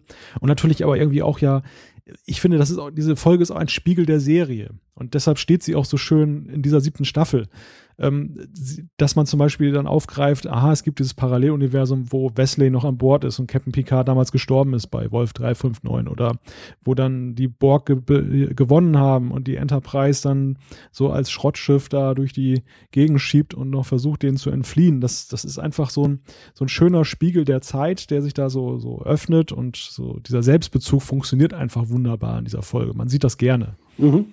Und ich hatte es ja vorhin schon angedeutet, ähm, diese Folge wurde auch von Brandon Braga geschrieben. Der hat meiner Meinung nach damit wirklich ein Meisterwerk abgeliefert. Ja. Also da muss ich ihn ausdrücklich loben. Ja, kann ich nur unterschreiben. Einen weiteren Aspekt, den ich gerne aufgreifen würde, beziehungsweise den Thorsten ja schon so ein bisschen angedeutet hat, das ist, dass man ja dieses Paralleluniversum, also diese, diese Unverbindlichkeit für spätere Folgen ein Stück weit auch nutzt, um mal durch die Hintertür diese Beziehung zwischen Treu und Worf so ein bisschen auszubauen und weiter zu ergründen. Bis dahin, äh, dass man sagt, sie sind verheiratet und haben sogar Kinder. Ähm, die Darsteller waren ja alles andere als davon überzeugt, dass das so eine tolle Beziehung war. Auch viele Zuschauer wünschten sich ja eher ein Happy End für Reika und Troy. Wie ging euch das, Jan und Thorst? Mit welchen Gefühlen habt ihr diese Beziehung hier gesehen? Äh, ich fand's überraschend. Es gab ja vorher schon mal so ein paar Andeutungen, beispielsweise äh, seit Worfs Unfall, äh, in der sechsten Staffel, glaube ich, wo er dann Troy gebeten hat, wenn er es nicht überlebt, die Operation, so hieß die Folge auch genau, die Operation, wenn er es nicht überleben sollte, ob sich Troy dann um seinen Sohn kümmern kann. Seitdem haben die ein gutes Verhältnis gehabt. Hier in dieser Folge kam es trotzdem überraschend, aber ich dachte mir so, hey, wow, die beiden sind aber eigentlich ein echt cooles Paar. Überraschend, cool. Warum nicht? Ähm, also erstmal muss ich sagen, Worf ist schon ein Checker. Ähm, erst, äh, ich meine, Troy ist ja schon ein bisschen hotty, also die, die erst, erst läuft da was auf Worfs überaus sensible, schüchterne Art. Und dann krallt er sich in DS9 Jetsia, ist auch nicht die ist auch sehr, sehr attraktiv. Also Worf scheint irgendwas zu haben, mm, was wir irgendwie nicht sehen. Vielleicht fahren die Frauen auf äh, Worfs Mischung aus Schüchternheit und äh, absoluter Männlichkeit irgendwie ab. Ähm, ganz ehrlich, ähm, ich finde TNG ist leider, leider sehr prüde, was das Ganze angeht. Äh, diese komische Beziehung zwischen ähm, Diana und äh, Riker äh, wird äh, überhaupt nicht ausgeschlachtet, äh, wie ich es tun würde in der Serie, wie es vielleicht der Serie auch gut getan hätte, aber vielleicht war es einfach noch nicht so weit. Ähm, man hätte da einfach mehr machen können, aber alles wird immer nur so angedeutet äh, oder so und das ist halt ziemlich schade. Und ähm, für mich wäre es viel besser gewesen, hätten Riker und Troy durchaus in der Serie was gehabt und hätten sich dann wieder getrennt und Worf und ähm, Diana wären danach wirklich zusammengekommen, da wäre auch was gelaufen und dann wirklich im Finale Happy End. Ähm, ja, mit Worf und äh, Diana gibt doch nichts irgendwie und Riker und Diana finden sich und werden dann ein Paar. Und diesen, sag, sag ich mal, die, die, diese Gelegenheit hat man dann äh, im Kinofilm nachgeholt. Man hätte diese ganzen Liebeleien aber durchaus in der Serie machen sollen. DS9 geht da weiter und gefällt mir auch ganz gut. Ja, das, das Fiese bei War von Troy ist ja, dass das irgendwie keinen Abschluss bekommt. In der letzten Folge der Staffel sind sie plötzlich zusammen oder sie kommen zusammen und danach wird das nie wieder erwähnt, auch in keinem der Filme, oder? Ich weiß nicht, ob sie zusammenkommen. Klar ist da irgendwie, die haben ihr Date, aber das ist mir zu viel Interpretation und das meine ich ja mit TNG ist einfach zu prüde, weil ähm, ja, die Sachen werden nur angedeutet. Ich will auch mal, also bei Enterprise haben wir es ja gesehen, da sehen wir einen halbnackten, nee, da sehen wir einen nackten Arsch. Und äh, ja. Ja, wobei Enterprise hat ja immer so ein bisschen damit gespielt, irgendwie sexy sein zu wollen, aber das alles trotzdem noch auf eine sehr prüde Art. Ja, aber guck mal, wir sehen Worf und Jetsia schon in DS9 irgendwie mit nix als Worfs Felldecke bekleidet. Ähm, geht auch. ja, also gut, ist, äh, mehr beziehungsweise letzten Endes auch weniger, als was wir hier sehen. also ich sag mal, es ist jetzt kein Game of Thrones.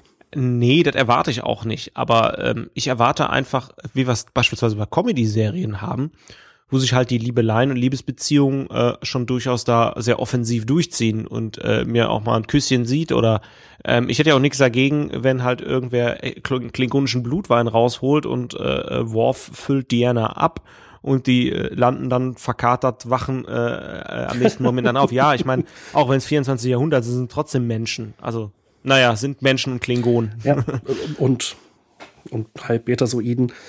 Aber äh, ja, ich habe manchmal so ein bisschen den Eindruck, man hatte Angst davor, irgendwie eine Charakterentwicklung zu machen. Es könnte ja in die falsche Richtung gehen. Und ähm, bei DS9 hat man gesagt, hey, lasst uns das mal ausprobieren, aber auch so richtig volles Brett und sie kommen zusammen und heiraten und dann kriegt, äh, erwartet Jetsi ein Kind. Und dann ist ja Terry Farrell aus der Serie ausgestiegen. Ähm, deshalb konnte man das nicht ganz bis zum Ende verfolgen. Aber ähm, sie sind halt schon sehr viel weiter gegangen als jetzt bei TNG, wo das immer so angedeutet wurde. Und dann war es aber irgendwie eine Paralleldimension.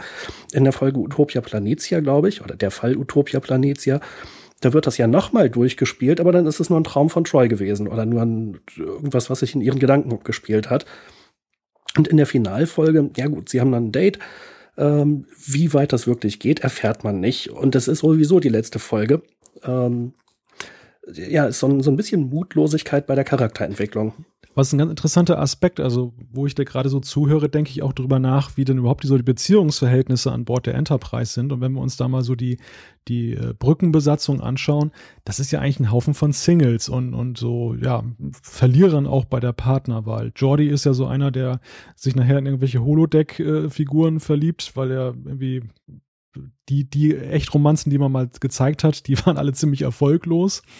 Ähm, Data ist ja sowieso so ein bisschen gehandicapt. Dr. Crusher ist alleinlebend, Picard alleinlebend. Also Data ist vollkommen funktionstüchtig, wie er immer wieder betont. ja. ja, der nudelt ja auch Tascha ja noch durch. genau. Gleich in der zweiten Folge, wenn ich mich nicht täusche. Ja, aber ich meine, so es, es ist ja nichts von Nachhaltigkeit. Mhm. Ja, ja, das stimmt schon. Also das, das ist eigentlich eine ziemlich desolate Geschichte, wenn man bedenkt, dass ja gerade die Enterprise D mehr als bei den anderen Serien nachher so als ein, ein Familienschiff dargestellt wird, wo ja auch dann Kinder da durch die Gänge laufen und alles so tralala ist und äh, das ist ja jetzt auch nicht wie so ein, wie so ein, ich weiß nicht, Overseas Deployment von irgendwelchen Soldaten. Die sind halt sechs Monate im Einsatz, kommen dann zurück und haben zu Hause ihre Familie, sondern die sind ja nun wirklich geschlagene sieben Jahre fast ohne Unterbrechung und Urlaub unterwegs ja. im Lauf der Serie. Ja, und, und dann ist dann der Captain noch so eine Art Kinderhasser, kann man sagen. Es entwickelt sich ja. Ja, aber äh, es ist ja grundsätzlich erstmal eigentlich ein Spannungsfeld, weil jemand, der für Kinder jetzt keinen Nerv hat ähm, und dann so ein Familienschiff dann mehr oder weniger führt, ist ja auch schon so ein bisschen lustig. Gut, das hat man ja auch dann witzig aufgegriffen, das muss man ja fairerweise sagen, aber es ist schon etwas merkwürdig und entspricht eigentlich so ein bisschen der Prüderie der Amerikaner, die noch so in den 90er Jahren herrschte zu der Zeit. Mhm. Auch, dass ja alle Dates so ein bisschen, so ein bisschen, ja, diese, dieses so, so fast noch verklemmter als so ein Highschool-Date sind. Aber nur ein Kuss am Ende, mehr nicht. Und ja, oder auch ähm, das Verhältnis Picard zu Crusher, äh, zu Dr. Crusher. Mh, äh, wo man immer das Gefühl hat, da ist schon irgendwie was zwischen den beiden. In der siebten Staffel wird es ja wenigstens mal angesprochen und ausgesprochen aber auch wieder nur in der letzten Folge mal durchgespielt, was wäre, wenn oder was könnte in der Zukunft vielleicht sein. Ähm, auch wieder so eine Sache, da hätte man irgendwie echt mal drauf bauen können. Aber auch wieder von so einer gewissen, ich weiß nicht, ob es Prüderie oder Traditionalismus äh, ist, geprägt. Ähm, weil Picard ja sagt, er hat schon lange diese Gefühle, aber er, er erlaubt sich nicht, ähm, äh, sich diesen Gedanken hinzugeben, denn Dr. Crusher ist ja schließlich die Witwe seines besten Freundes, der vor, ich weiß nicht, fast 20 Jahren jetzt oder 15 oder so gestorben ist. Ähm, also ich meine, dass Witwen jetzt irgendwie so dermaßen tabu sind, das finde ich auch sehr traditionalistisch. Ja, wobei man sagen muss, hier muss natürlich immer der Status quo zu Beginn der Folge hergestellt werden. Wir haben ja bis auf diese tollen Klingon-Entwicklungen, das sind dann auch immer erstklassige Episoden oder einige Sachen mit Data und Reikers Bart nicht zu vergessen. Und Troy trägt Uniform. haben wir, sorry, jetzt habe ich doch wieder ein paar mehr aufgezählt. ähm, wie im Monty Python-Film. Na egal, ich, schweiche, ich schweife ab. Ähm, Nochmal angefangen.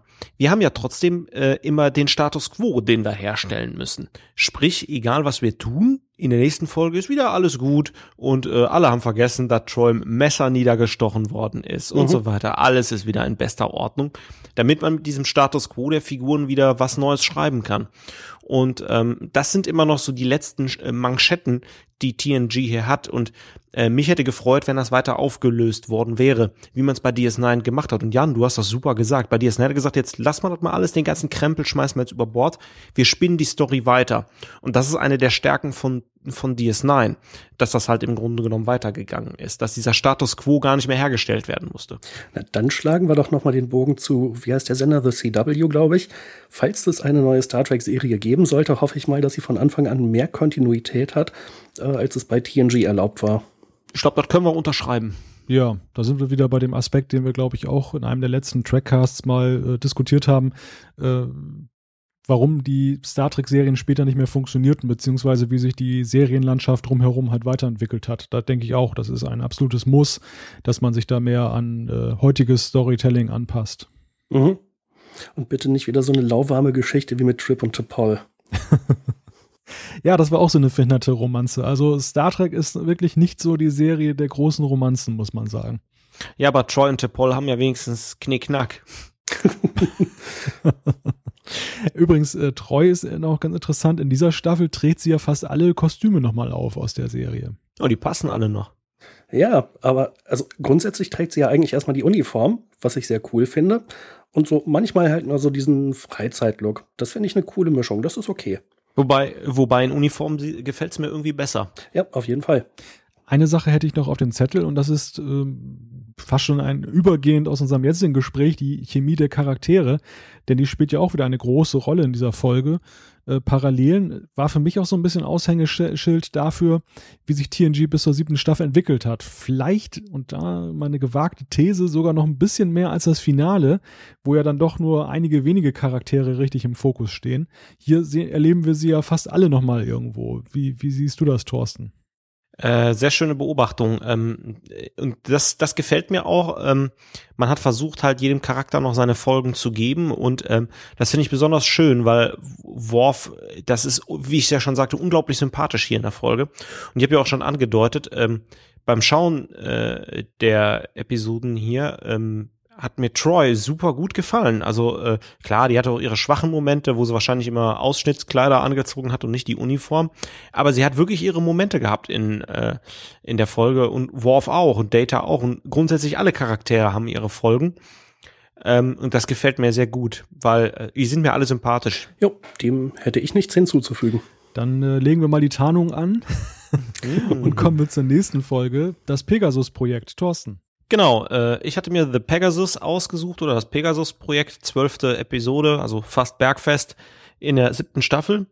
Ganz kurz nochmal zum Inhalt. Äh, Rikers Ex-Kommandant äh, äh, Admiral Pressman kommt zur Enterprise. Der hat einen Geheimauftrag, nämlich die Bergung der Pegasus oder eines, äh, äh, eines Geräts, was sich dort befindet, ein Tarn.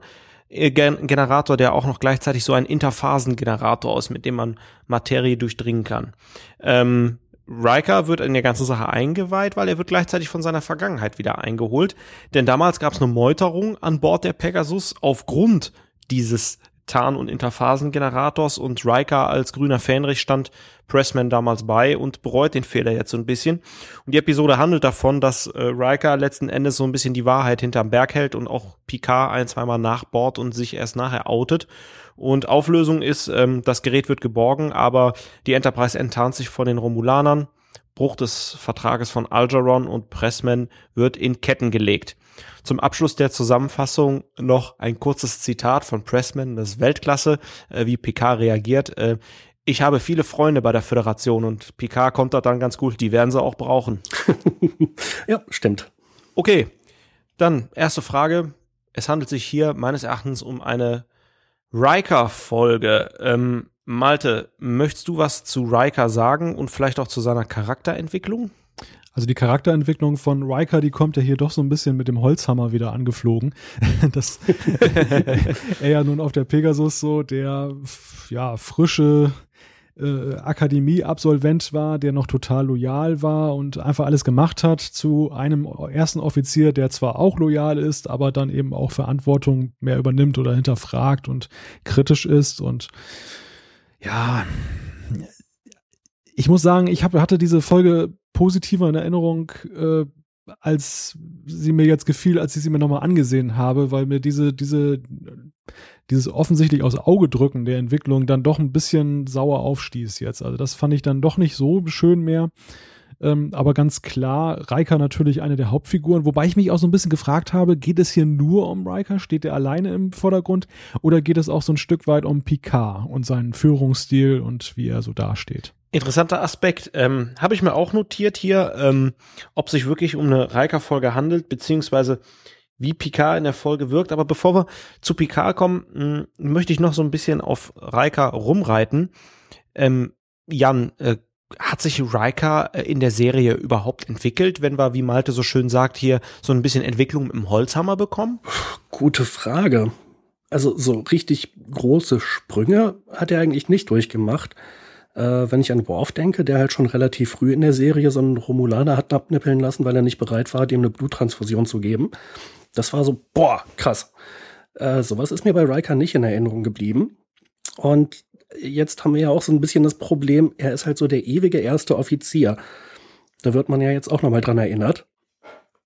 Ähm, und ich glaube, in dieser Folge hat man es halt versucht, ihn weiterzuentwickeln, indem man ein Ereignis in seiner Vergangenheit hat und dieses moralische Dilemma aufbaut. Aber da habe ich so ein bisschen das Problem, dass ich das immer nicht verstanden habe. Denn also wenn ich es richtig verstehe in der Folge, dann hat Admiral Pressman ja offensichtlich irgendwie alleine gehandelt. Das wurde ja nicht von der Sternenflotte offiziell ähm, gemacht, dass sie da mal eben so einen Tarnmechanismus ausprobieren, sondern Das war irgendwie so sein persönliches Privatprojekt.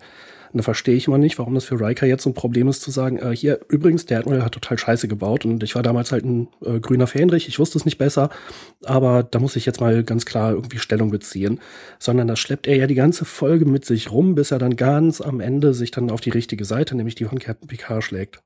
Naja, vielleicht ein Versuch der Erklärung. Ähm, Riker trägt ja nicht nur die Folge mit sich rum, sondern die ganzen vergangenen Jahre, seit er von der Pegasus im Grunde genommen weg ist. Er hat ja, er wurde ja befragt, was ist dort passiert und er hat gesagt, die haben gemeutert, aber auch nicht wieso so, oder dass da so ein Tarngerät, so ein Tarninterphasengerät ähm, transportiert wurde. Ist das plausibel, Malte? Das hängt eigentlich davon ab, ähm, was jetzt wirklich dahinter steckt. Ich musste da auch gerade drüber nachdenken, als ihr beide darüber gesprochen habt, ähm, ob das jetzt wirklich so eine Sache war, die Pressman nur mit sich abgemacht hat oder ob da möglicherweise mehr dahinter steckt.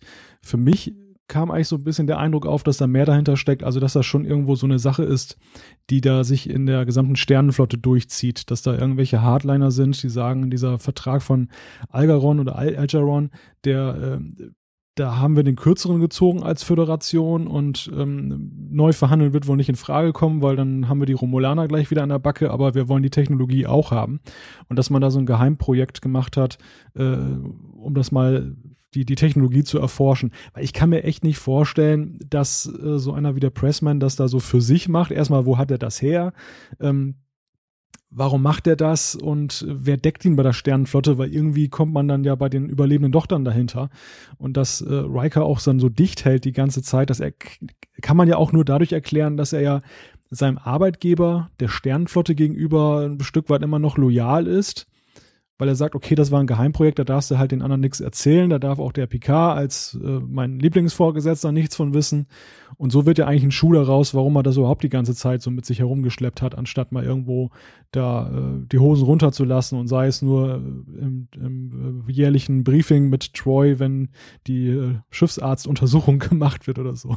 Also ich stimme dir da völlig zu, so ergibt es einen Sinn. Äh, ich hatte nur im Lauf oder beim Angucken der Episode eben nicht den Eindruck, dass diese Erklärung wirklich gegeben wird, sondern es wirkte für mich so, als wenn es Pressmans äh, alleiniges Projekt gewesen wäre. Ja, und es wird ja auch überhaupt nicht weiter thematisiert, wie die Sternenflotte damit umgeht, weil es ja tatsächlich so sein müsste, dass das irgendwo innerhalb der Föderation. Also ich dachte sofort an, an Deep Space Nine Sektion 31 und, äh, und im Positiven an Sektion 31, weil bei Deep Space Nine ist das ja wirklich wunderbar thematisiert worden, äh, hat ja dann auch sich durch die Serie gezogen als ein Thema. Ähm, was, was läuft denn da eigentlich so an Gegenströmungen innerhalb dieser, dieser Sternenflotte? Und hier spielt man so ein bisschen zart damit. Es ist wie mit den Beziehungen, wo wir gerade waren. Es wird ein bisschen angedeutet, es wird den, der, der, dem Zuschauer wird so ein bisschen der, der Mund wässrig gemacht, aber im Endeffekt bleibt es vollkommen folgenlos und rauscht dann wieder irgendwo so dahin. Also man ist dann wieder in der heilen Welt angekommen. Und dabei ist das ja gerade so ein bisschen, TNG bricht ja hier raus, auch aus dieser dieser Perfektion, aus dieser, die Menschen sind, haben im Prinzip alles hinter sich gelassen, es gibt keine Intrigen und Heimlichtuereien, alles transparent, super toll. Äh, nein, ganz im Gegenteil, hier haben wir so einen Klassiker, äh, da wird Politik gemacht, es geht um Machtfragen, Technologie, Kriegsführung und so weiter und so fort. Und das ist ja eigentlich ein sehr spannendes Feld, da hätte man noch mehr mitmachen können. Okay, ähm, du hast ja gerade schon angedeutet, äh, ist nicht nur eine Riker-Folge, sondern vielleicht auch eine Picard-Folge, um mal so ein bisschen den Bogen zu schaffen. Wie ist denn hier das Verhältnis äh, Riker zu Picard, bevor wir letztendlich zu Picard kommen, ähm, Malte? Das Verhältnis ist ja ausgesprochen innig, was man natürlich auch wieder so ein bisschen mit dem Holzhammer dann dargestellt hat, indem dann eben am Anfang dieser Captain Picard-Tag dann da ist und man neckt sich so ein bisschen und am Ende heißt es dann, äh, beim nächsten Mal gibt es einen Commander Riker-Tag und ich sag mal, so, eine Schlüssel, so ein Schlüsselmoment dieser Folge ist ja eigentlich, wie Picard Riker nachher aus der Arrestzelle rausholt und ähm, da auch so ein bisschen eben herauskommt, okay, das ist jetzt echt blöd gelaufen, die ganze Geschichte, aber wir kennen uns so gut und das Vertrauen, die Basis ist doch so stark gegründet, dass man diese, dieses Problem auch überwinden kann. Und, und so ein bisschen der, der, ja, Reike hat einen Streich gespielt und kommt dann ins beschützende Zuhause zu Papa Picard zurück. So ein bisschen ist das ja am Ende. Am Ende. und äh, Jan hat das, glaube ich, auch schon angesprochen. Diesen Aspekt habe ich ja auch auf meinem Zettel stehen. Reika wird natürlich mit dieser Folge einmal mehr so ein bisschen als die ewige Nummer eins manifestiert, weil er eigentlich, finde ich, nicht jetzt herausbricht als jemand, bei dem man sagen würde, hm, der könnte jetzt auch so einen Captainsstuhl gut bekleiden, sondern eigentlich ist er der perfekte erste Offizier und ähm, er wird ja nochmal so ein bisschen dann auch in diese Rolle zurückversetzt am Ende dieser Folge. Also was jetzt gerade das Riker und äh, Picard-Verhältnis angeht, ich habe es eigentlich anders wahrgenommen. Für mich war die Schlüsselszene eigentlich zwischendrin, als äh, Picard Riker so regelrecht äh, anbrüllt, von wegen, er will jetzt wissen, was da passiert ist und Riker will es ihm halt nicht sagen. Da war das Verhältnis extrem angespannt. Mm. Und ich kann es auf der einen Seite nachvollziehen, denn die beiden äh, ja, kennen sich sehr gut, haben eigentlich ein gutes Verhältnis zueinander und trotzdem sagt Riker jetzt, ja, das, das kann ich Ihnen nicht sagen, Sir, und ähm, ja, das kann ich halt nicht sagen. Kann ich verstehen, dass Picard da ziemlich angepisst ist, aber auf der anderen Seite finde ich, dass Picard sehr hart und sehr scharf reagiert, äh, wie er Riker da zusammenfaltet äh, und also in Frage stellt, ob Riker jetzt noch sein erster Offizier bleiben kann unter diesen Umständen, wenn er ihm nicht mehr vertrauen kann. Um, ich bin mir da so ein bisschen unschlüssig, ob ich das gut finde, äh, also spannend dargestellt finde ich tendiere dazu, dass PK für mich überreagiert hat und dass er also Riker nicht die Möglichkeit zugesteht, so, okay, Sie haben hier ein moralisches Dilemma, das kann ich nachvollziehen und denken Sie mal gründlich drüber nach. Ähm, Sie müssen halt eine Lösung dafür finden, Nummer eins. Das wäre ja auch möglich gewesen. Okay, ähm, finde ich denke, können wir so stehen lassen. Ähm, jetzt mal so gewagte These. Ähm, These eins ist von mir, vielleicht haben wir hier auch so ein bisschen eine PK-Folge weil Picard und Pressman so als Protagonist und Antagonist gut miteinander ähm, ja spielen und da sehr viel Spannung aufbauen. Und These 2, die ich daraus so ein bisschen ableiten möchte, ist, ähm, vielleicht äh, ist diese Folge so ein bisschen sinnbildlich für die Stärken von TNG, dass Picard sagt, wir haben Verträge, wir haben eine Ethik, ähm, wir haben miteinander, Politik und Kriegsführung interessiert mich nicht, ich ziehe mein Ding durch, selbst wenn da irgendwie so ein Admiral mit seinen Polyesterärmeln und Sternchen rauscht. Ähm, was sagt ihr zu den Thesen, Jan?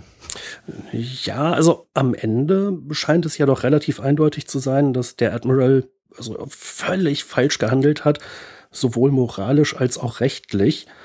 Insofern erweckt es ja nicht den Eindruck, dass PK jetzt seine Kompetenzen überschreitet, sondern er handelt ja quasi nach dem Buchstaben des Gesetzes, dass er jetzt sagt, äh, hier der Admiral ist vorläufig festgenommen und äh, das geht ja mal gar nicht, dass er gegen den Vertrag von Dingens da verstoßen hat.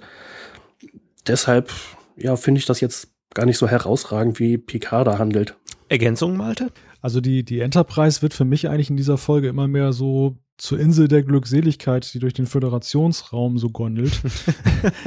Weil diese, diese Gesetzestreue, die du ansprichst, mit, jetzt gerade mit dem Vertrag äh, über die Tarnvorrichtung, es reduziert sich ja doch so ein bisschen jetzt eben auf diese, dieses Schiff, wo man dann eben so die, die Ethik, die Gesetzestreue dann über alles stellt und die Föderation oder die Sternenflotte wirkt da ja schon ziemlich fehlbar in dieser Folge. Und das ist auch so ein Eindruck, den ich insgesamt eigentlich so mitnehme. Also auch zum Beispiel die Frage, eigentlich immer, wenn so ein Admiral an Bord kommt, gibt es irgendwie Ärger.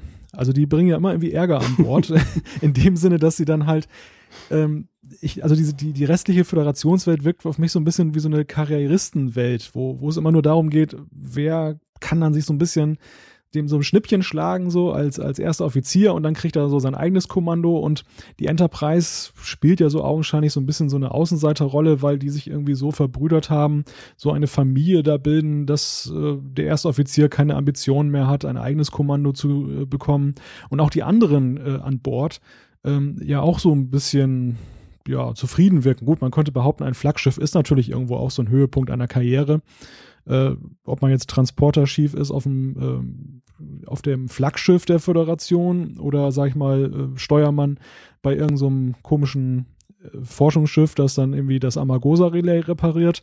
Das sind ja dann auch möglicherweise zwei Paar Schuhe.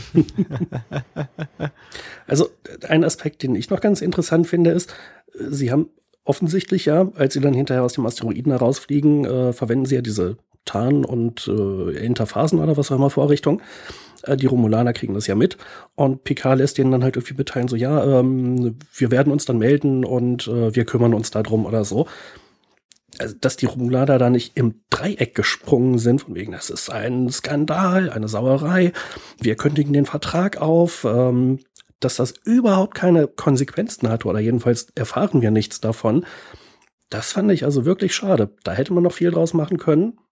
Und das andere, was Malte eben angesprochen hatte, ähm, ja, das, diese Friede, Freude, Eierkuchen-Föderation, es wäre doch viel interessanter gewesen, wenn Riker jetzt zum Beispiel ein Fürsprecher gewesen wäre und gesagt hätte, Captain, denken Sie doch mal drüber nach, wir haben doch fürchterliche Nachteile gegen die Ronaner, ja, die Tarnvorrichtung, was wir alles erreichen könnten. Und wenn nicht Riker, dann vielleicht jemand anders, aber irgendein Charakter, der halt auch nicht erst in dieser Folge dazukommt, sondern jemand, dem wir vertrauen, vielleicht Worf. Da hätte man noch viel mehr draus machen können. Interessanter Aspekt. Also, ähm, wir hatten ja gerade schon an vielen Stellen festgestellt, äh, die Föderation wie Sektion 31 hat man nicht ausgereizt, genauso wie den Konflikt mit der Tarntechnologie. Ähm, ist das eigentlich ein Aufhänger für die Defiant, die ja dann irgendwie doch äh, auf, auch auf Bezug mit dem Vertrag von Aljaron irgendwie doch ihre Tarnvorrichtung bekommt? Oder was meint ihr? Ja, also da, da war es ja dann gut begründet, dass man halt mit den Romulanern zusammenarbeitet kann man auch noch in Frage stellen, ob das jetzt so sinnvoll ist für die Aussicht der Romulaner. Aber da haben sie sich wenigstens Mühe gegeben. Dass, dass die Romulaner da so ein bisschen äh, zurückhaltend reagieren und jetzt nicht im Dreieck springen, springen, wie Jan es angesprochen hat, das könnte aber durchaus auch Kalkül sein, weil die ja nun auch wissen, dass das Picard da eigentlich eine Position einnimmt und auch indem er sich vor ihnen tarnt. Also das ist ja auch ein bisschen so eine, eine Geste der, der Versöhnung, der, des, der Transparenz nach dem Motto, schaut her, ich könnte jetzt auch sonst wohin fliegen und mich dort enttarnen. Nein, ich enttarne mich direkt vor euch, um euch zu zeigen, da haben wir als Föderation Mist gebaut, aber ich ähm, will das jetzt wieder gerade rücken. Und eigentlich ist ja Picard derjenige, der am ehesten ihren Interessen entspricht, der also diesen Vertrag, der ja augenscheinlich die Föderation benachteiligt, äh, ja beschützen will, während ja andere Hardliner in der Föderation ja genau am Gegenteil arbeiten wollen. Und äh, da kann ich dann schon verstehen, dass die Romulaner dann jetzt nicht die Enterprise angreifen, weil dadurch würden sie auch ja PK und seine Position schwächen und die Hardliner stärken. Setzt natürlich geheimdienstliches Wissen voraus, aber ich denke mal, das werden sie haben, weil sonst hätten sie auch nicht nach dem Schiff dort gesucht. Okay, das ist eine gute Begründung, aber also ich meinte auch nicht, dass sie unbedingt gleich die Enterprise angreifen müssen, aber zumindest mal ähm, diplomatisch so richtig auf den Sack hauen und mal ihre Diplomaten abziehen oder wenigstens mal bei der Föderation Bescheid sagen, so, also wir protestieren aufs Schärfste gegen diese Verletzung des Vertrages. Das hätte eigentlich schon sein müssen. Ja, aber es sind Romulaner und ich finde sie in dieser Folge Weltklasse. Zum einen dieses äh, Ränkespiel, wir führen hier irgendwelche Sensorenmessungen durch oder so, obwohl völlig klar ist, was da zu tun ist. Und dann die Enterprise fliegt in den Asteroiden und rein zufällig verschließen die das Ding, weil die ganz genau wissen, Mist, die Enterprise hat jetzt das Ding gefunden. Jetzt gucken wir mal, wie die da wieder rauskommen ohne unsere Hilfe.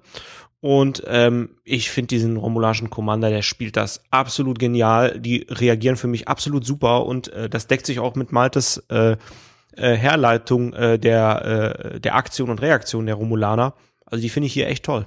Also was für mich ja vollkommen offen bleibt und was ich eigentlich ziemlich unbefriedigend finde, so auf Star Trek allgemein bezogen ist, ähm, wie es denn eigentlich zu diesem Vertrag gekommen ist. Weil die, die Neugierde wird ja doch geweckt äh, an dieser Stelle und auch an vielen anderen Stellen. Und ich habe mich immer wieder gefragt, warum hat die Föderation eigentlich wirklich diesen Vorteil aus der Hand gegeben? War es einfach nur das Festschreiben des Status quo, dass man gesagt hat, äh, zum Zeitpunkt des Vertrages hatten die Romulaner schon die Tarnung, die Föderation nicht. Und äh, um das äh, Gleichgewicht der Mächte nicht zu verschieben, wird das halt dann da zementiert oder äh, lag es daran, dass die Romulaner militärisch stärker waren und das war ein Zugeständnis an sie, dass sie dann, dass man gesagt hat, okay, dann äh, ihr seid eh stärker, dann wollen wir da keinen Ärger provozieren. Ist es möglicherweise die Haltung des 24. Jahrhunderts, dass man friedfertig ist und auch Kompromisse schließt, bei denen man den, den kürzeren zieht, nur um dann eine Geste des Friedens äh, zu signalisieren.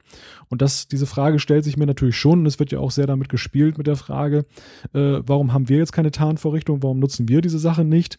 Und das bleibt so ein bisschen halt so unbeantwortet und ja, man kann natürlich sagen, mysteriöse Dinge sind ja irgendwie auch lustig oder, oder spann voller Spannung, aber irgendwo fehlte mir irgendwo auch mal so ein bisschen die Auflösung der ganzen Sache.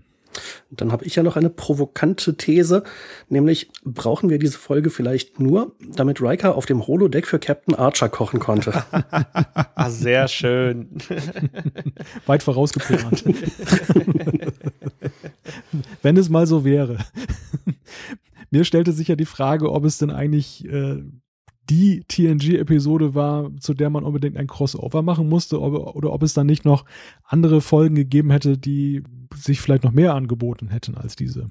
Ja, also jetzt, nachdem ich die Folge auch noch mal frisch gesehen habe, hatte ich nicht den Eindruck, man muss hier unbedingt irgendwie eine Überleitung äh, zu Enterprise bauen, beziehungsweise genau genommen ja andersrum. Man hätte von Enterprise nicht gerade eine Überleitung zu dieser Folge bauen müssen, weil es sie auch nicht wirklich vorangebracht hat. Also auch die, die Sachen, die bei Enterprise hinzugefügt werden, bestehen ja im Wesentlichen daraus, dass Riker auf dem Holodeck unterwegs ist, in der ganzen Zeit, wo sie dieses Asteroidenfeld absuchen äh, und sich halt die Abenteuer der Enterprise anguckt, äh, während er da irgendwie mit seinem Gewissen hadert. Also eine richtig notwendige Verknüpfung war das nun wirklich nicht. Und wir lernen ja auch daraus, dass Enterprise eigentlich nur als Holodeck-Episode in TNG existiert. Also die Serie hat es nie gegeben. ja, genau. Also den, den, Eindruck könnte man daraus gewinnen. Und einige von den Schauspielern bei Enterprise, ich glaube, Jolene Blaylock war da am äh, stimmgewaltigsten, die waren da ziemlich sauer drüber. Ja, nichtsdestotrotz interessanter Randaspekt. Ähm, ähm, ich find's auch äh, ein bisschen äh, gestellt. Ähm, Malte hat das eingangs gesagt, so ein bisschen Reikers Entwicklung mit dem Holzhammer und das war jetzt auch so ein bisschen mit dem Holzhammer da so dran geklöppelt, so dran gedübelt, ähm, kann man fast sagen. Ähm, ja, finde ich, hab, hab da schön nochmal angesprochen, den Aspekt, beziehungsweise du, Jan.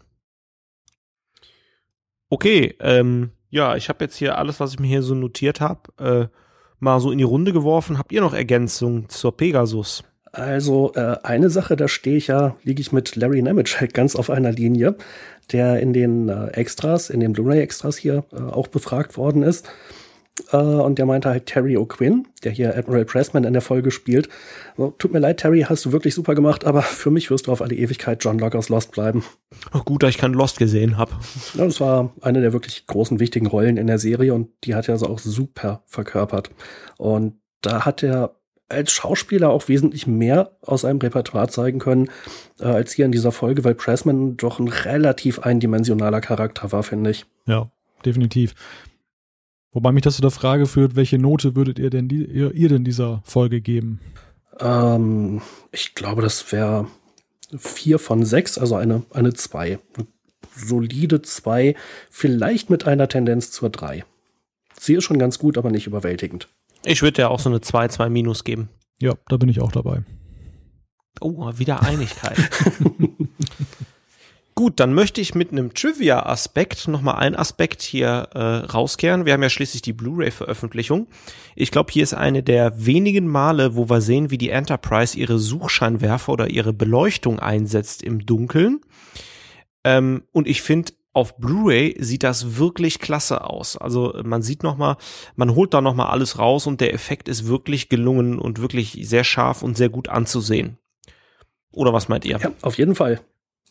Also der Millennium Falken im Schlund von dieser Kreatur war immer noch ein bisschen beeindruckender, aber die Enterprise in dem Asteroiden war schon sehr cool. Und da hatte ich auch echt nicht mit gerechnet, dass die da mal so eben reinfliegen. Das war echt innovativ, tricktechnisch gut gemacht. Fand ich gut. Das führt uns ja schon zu der Frage, wie wir denn überhaupt so die Blu-ray-Bearbeitung finden.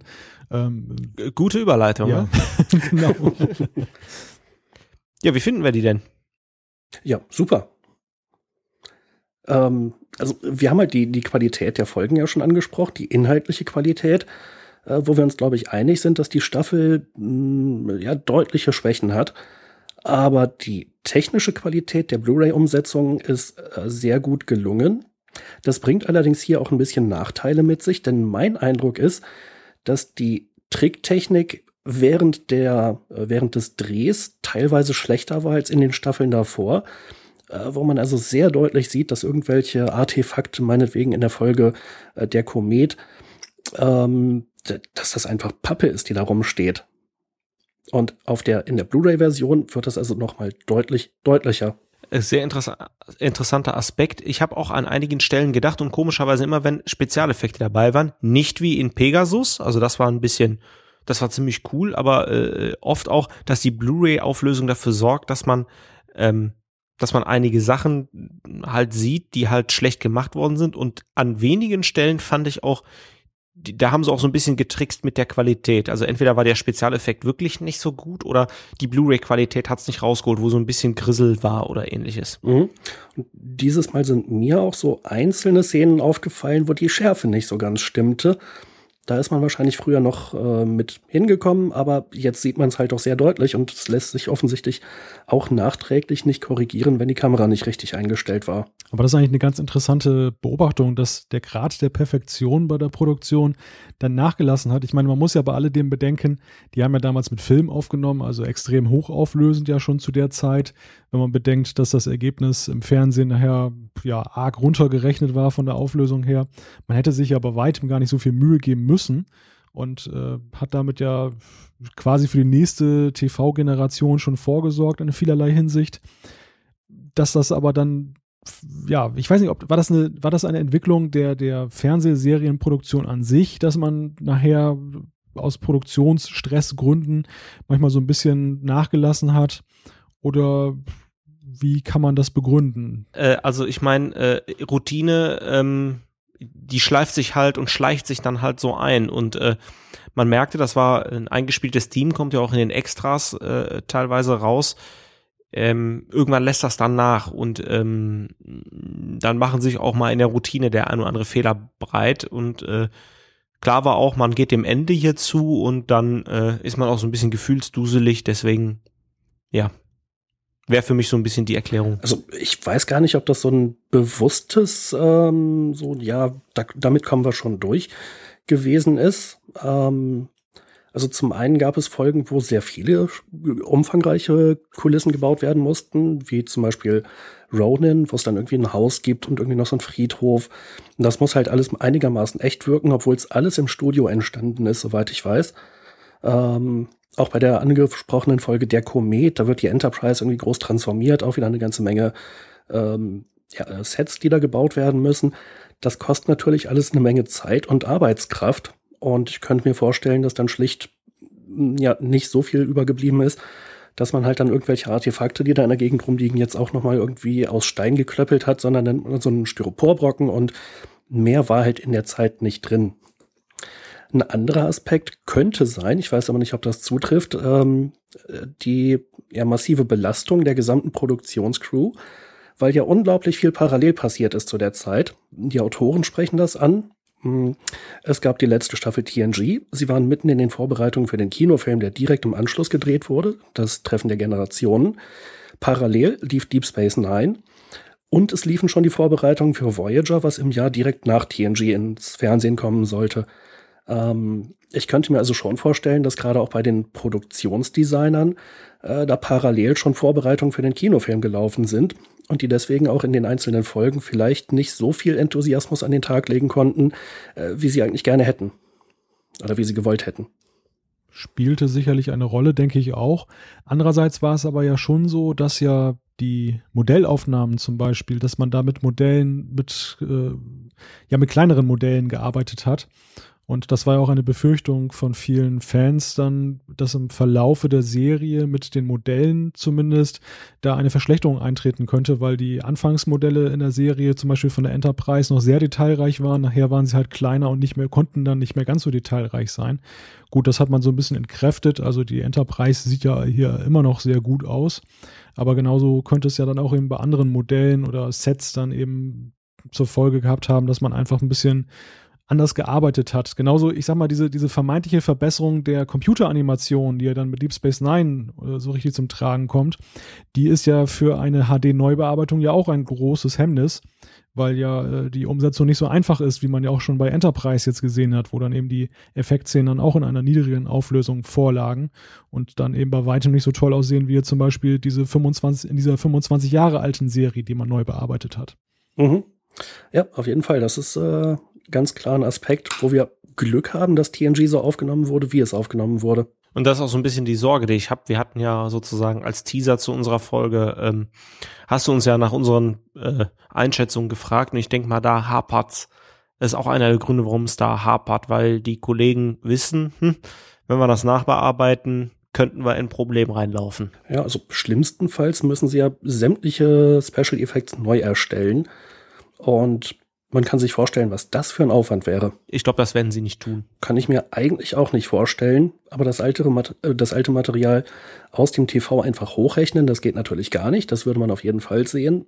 Es ist schon eine Schwierigkeit, vor der sie stehen.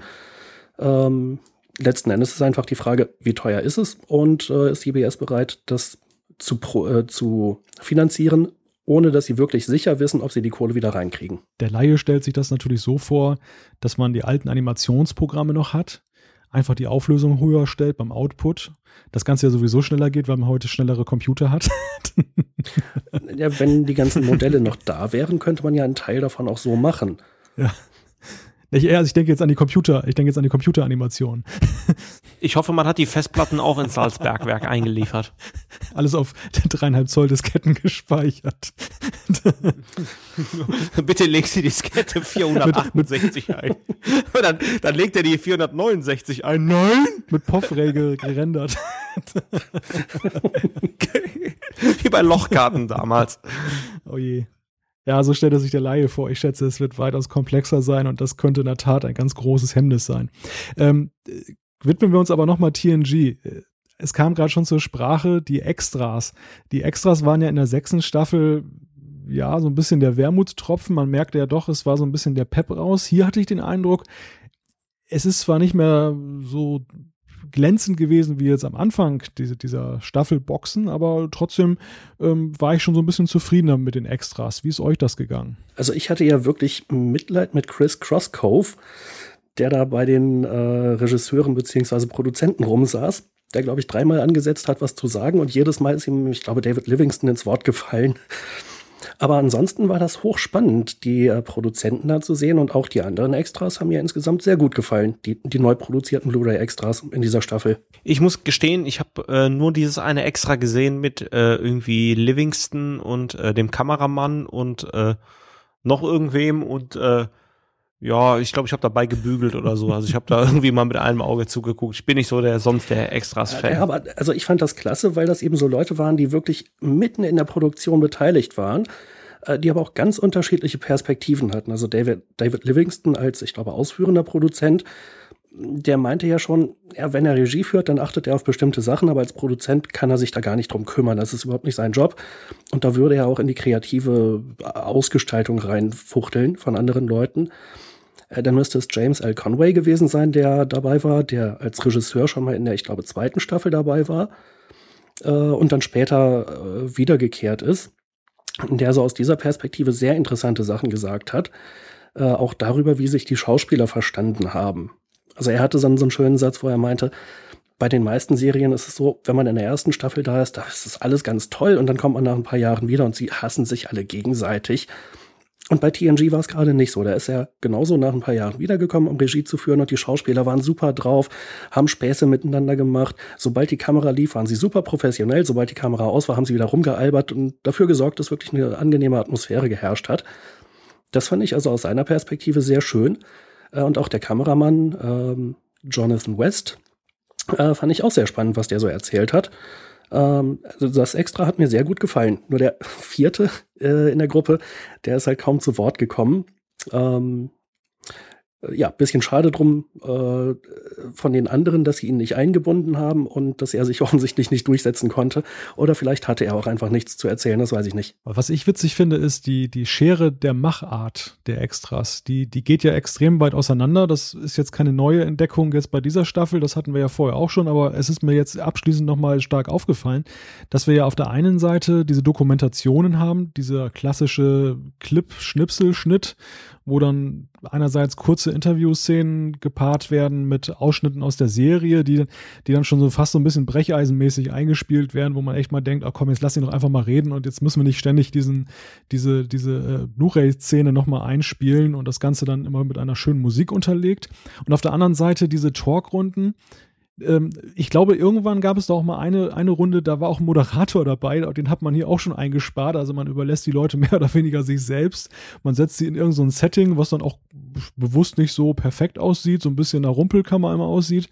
Und dann lässt man sie sich mal unterhalten, auch mit der Gefahr, dass Einzelne gar nicht zu Wort kommen oder auch so der rote Faden gar nicht so da ist. Also ich habe so den Eindruck, vieles entsteht eben auch so ein bisschen man erzählt sich halt gegenseitig Erinnerungen und jeder sagt mal was dazu und die Dominanteren, die kommen halt mehr raus und die weniger Dominanten, die kommen halt nicht so zur Sprache. Und manchmal dachte ich auch dann so, was Thorsten gerade sagte, also so interessant das ja ist, aber dieses, dieses äh, starre Konzept verlangt dem Zuschauer bei der Länge ja schon einiges ab. Also es ist schon eher so eine, so eine Sache, die kann ich beim Bügeln machen und das im Hintergrund laufen lassen. Ähm, hier und da zur Auflockerung dann doch mal ein Einspieler wäre manchmal nicht schlecht gewesen, habe ich dann so gedacht. Nee, also das habe ich nicht vermisst, aber man muss sich tatsächlich drauf einlassen. Ähm, das ist der Grund, dass ich so selten Podcasts höre. Ähm, einfach nur eine Stunde rumsitzen und irgendwelchen Leuten zuhören, das finde ich mal ganz interessant. Danke übrigens für alle, die uns zuhören. Mann, seid ihr blöd, dass ihr uns zuhören. Zuhörer im Moment minus 74 Prozent.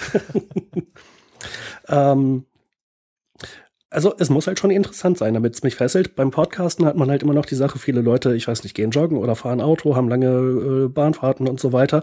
Da ist das natürlich ideal. Ähm, das meiste davon mache ich nicht äh, oder nur sehr selten. Und ähm, dann, dann fehlt mir die Gelegenheit, so ein bisschen oder die Ruhe, mich hinzusetzen und eine Stunde lang nur einen Podcast zuzuhören, aber eben auch konzentriert. Ich werde ja nichts verpassen. Ja, da gebe ich dir recht. Also das, das trifft eigentlich wirklich den Kern. Und ich denke auch gerade drüber nach, ich gehöre ja auch zu den dummen Menschen, die Podcasts hören. Aber tatsächlich in den Rahmenbedingungen, die du auch gerade gesagt hast. Also wenn ich dann längere Autofahrten habe, äh, dann höre ich mir gerne einen Podcast an, weil es einfach auch viel ja, tiefsinniger ist als zum Beispiel, was einem heute im Radio ge geboten wird. Ähm, viel unterhaltsamer auch. Und äh, genauso ist das eben auch bei dieser Runde. Also das, das Element Video ist ja auch in dem Zusammenhang gar nicht mal so wichtig. Ich finde das war am Anfang immer ganz interessant, auch diese Leute mal so visuell zu erleben, wie die sich so, wie, sie, wie die sich so geben und wie die reden, gerade wenn das so Leute sind, die hinter der Kamera stehen.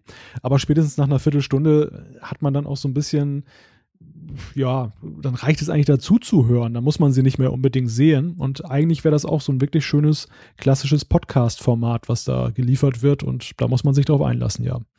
Mhm. Wobei ich halt finde, dass die Bilder trotzdem sehr gut helfen, die Stimmen auseinanderzuhalten. Äh, wir haben ja mehrfach schon äh, auch Zuschriften bekommen, wo man dann sagte, so, ja, sagt doch noch mal öfter euren Namen, ich kann euch so schlecht auseinanderhalten. Ähm, ich kann mir das mal gar nicht vorstellen und erklären, wie man unsere Stimmen nicht auseinanderhalten kann.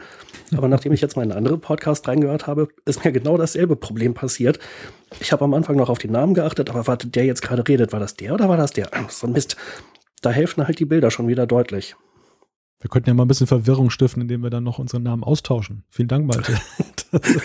aber gerne, Thorsten. Jan, was sagst du dazu? ähm, ja, ich könnte noch eine Anekdote erzählen, aber äh, damit wir unsere Zuhörer vielleicht nicht auch zu lange auf der Folter spannen, wir haben ja noch einen ganzen Sack voller Feedback. Wollen wir denn mal langsam hier das Besprechungsfass zumachen? Ja, vielleicht die Abschlussfrage noch, aber die deutete sich ja teilweise schon an. Vielleicht habt ihr aber noch ein paar andere Aspekte wir können ja schwerlich im Kaffeesatz lesen, wie es jetzt weitergeht oder ob es überhaupt weitergeht mit Blu-ray-Neuveröffentlichung. Aber gibt es denn irgendwelche Dinge, also TNG, wir haben zwar Enterprise schon hinter uns, aber TNG war ja nun so der Vorreiter und ist auch, glaube ich, jetzt das größere Projekt bei der Neuveröffentlichung. Gibt es irgendwelche Lektionen, die man aus dieser jetzt vollständigen Veröffentlichung äh, ziehen kann, die dann auch äh, in den künftigen Blu-ray-Veröffentlichungen ähm, ja, berücksichtigt werden sollten?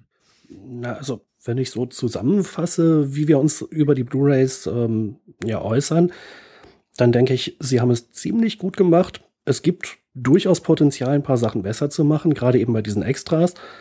Äh, aber alles in allem bin ich extrem zufrieden und äh, extrem froh auch, äh, dass es wirklich die Möglichkeit gibt, TNG in erstklassiger Bildqualität zu genießen, ohne dass sie an den Inhalten rumgeschnitten hätten.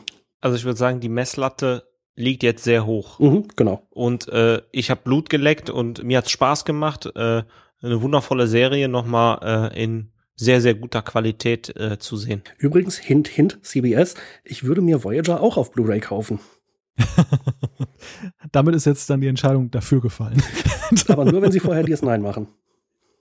oh, das sind wieder Einschränkungen. Nein, aber ich kann mich. Ja! Ich, ich kann mich da euch nur anschließen. Also erstmal ganz großes, ganz groß Daumen hoch wirklich dafür, dass man dieses Projekt, was für mich damals tollkühn erschien, so durchgezogen hat und auch sehr äh, positiv durchgezogen hat. Also das ist, da ist wirklich ein tolles Ergebnis bei rausgekommen und ich finde das wirklich super, dass man das gemacht hat. Natürlich hat man es auch gemacht, weil man damit Geld verdient hat, aber letzten Endes ähm, war ja auch eine ordentliche Portion Idealismus erstmal dahinter, das so zu machen und ich glaube auch die, die bei CBS das umgesetzt haben, das sind auch irgendwo eingefleischte Fans, die haben das nicht nur so als Routinearbeit gemacht, sondern auch vielleicht noch ein bisschen mehr gemacht, als man machen würde bei einer Serie, die einen jetzt nicht so interessiert. Also das ist schon mal ganz toll. Für mich äh, eine der Lektionen sind eigentlich so, dass Kleinigkeiten bei sieben Staffeln dann am Ende doch so ein bisschen ins Gewicht fallen. Und da sind für mich zwei Ärgernisse gewesen. Einerseits diese Trailer am Anfang der ersten äh, Blu-ray in jeder Staffelbox ähm, das nervt einfach tierisch. Und was mich auch so ein bisschen genervt hat, ist, wie lange ich mal brauche, wenn ich eine Blu-ray wechsle, bis ich mal zu einer neuen Episode komme. Wo dann erstmal der CBS-Trailer läuft, der Dolby Digital-Trailer, äh, dann diese Startanimation und so weiter und so fort. Also es vergehen ja wirklich fünf Minuten, bis ich mal eine neue Episode angewählt habe. Und äh, gerade wenn ich jetzt so TNG Power gucken mache, ist das doch extrem nervtötend. Und ich finde das eigentlich ein bisschen blöd, weil ich glaube, der Maßstab ist heute ein anderer. Also so schön, dass er gemacht ist mit dem tollen Menü, aber äh, im On-Demand-Zeitalter will ich einfach die Episode auswählen, angucken, peng. Äh, das sind jetzt wieder so Phänomene, die ich nicht so richtig mitkriege, weil ich es am PC gucke und da halt AnyDVD benutze, was das einfach alles komplett wegnimmt. Äh, und dann kann ich es mir mit VLC anschauen. Das heißt, ich kann einfach von einer Episode zur nächsten springen.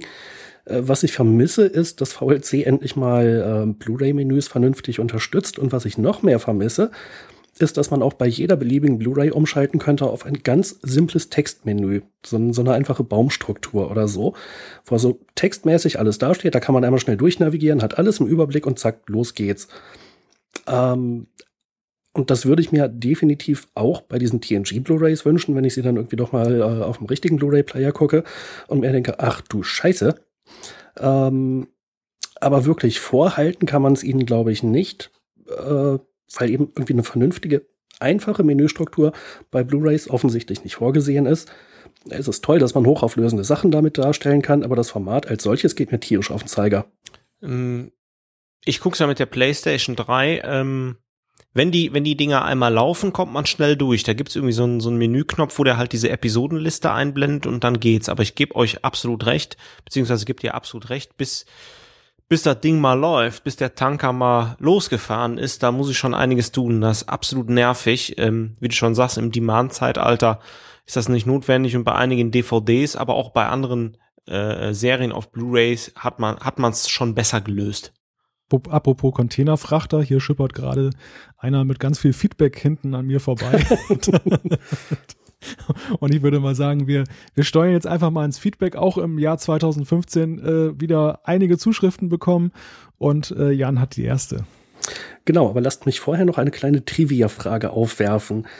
Und zwar Elissa Ogawas äh, Verlobter und später, glaube ich, auch Ehemann, Lieutenant Powell. In welcher Folge hören wir das erste Mal von ihm? Klirr. Keine Ahnung. Na gut. Erinnert mich dran, dass ich das nachher mal auflöse. Für diejenigen, die es nicht auswendig wissen, vielleicht können sie ja in der Zeit, wo wir das Feedback vortragen, noch ein bisschen drüber nachgrübeln.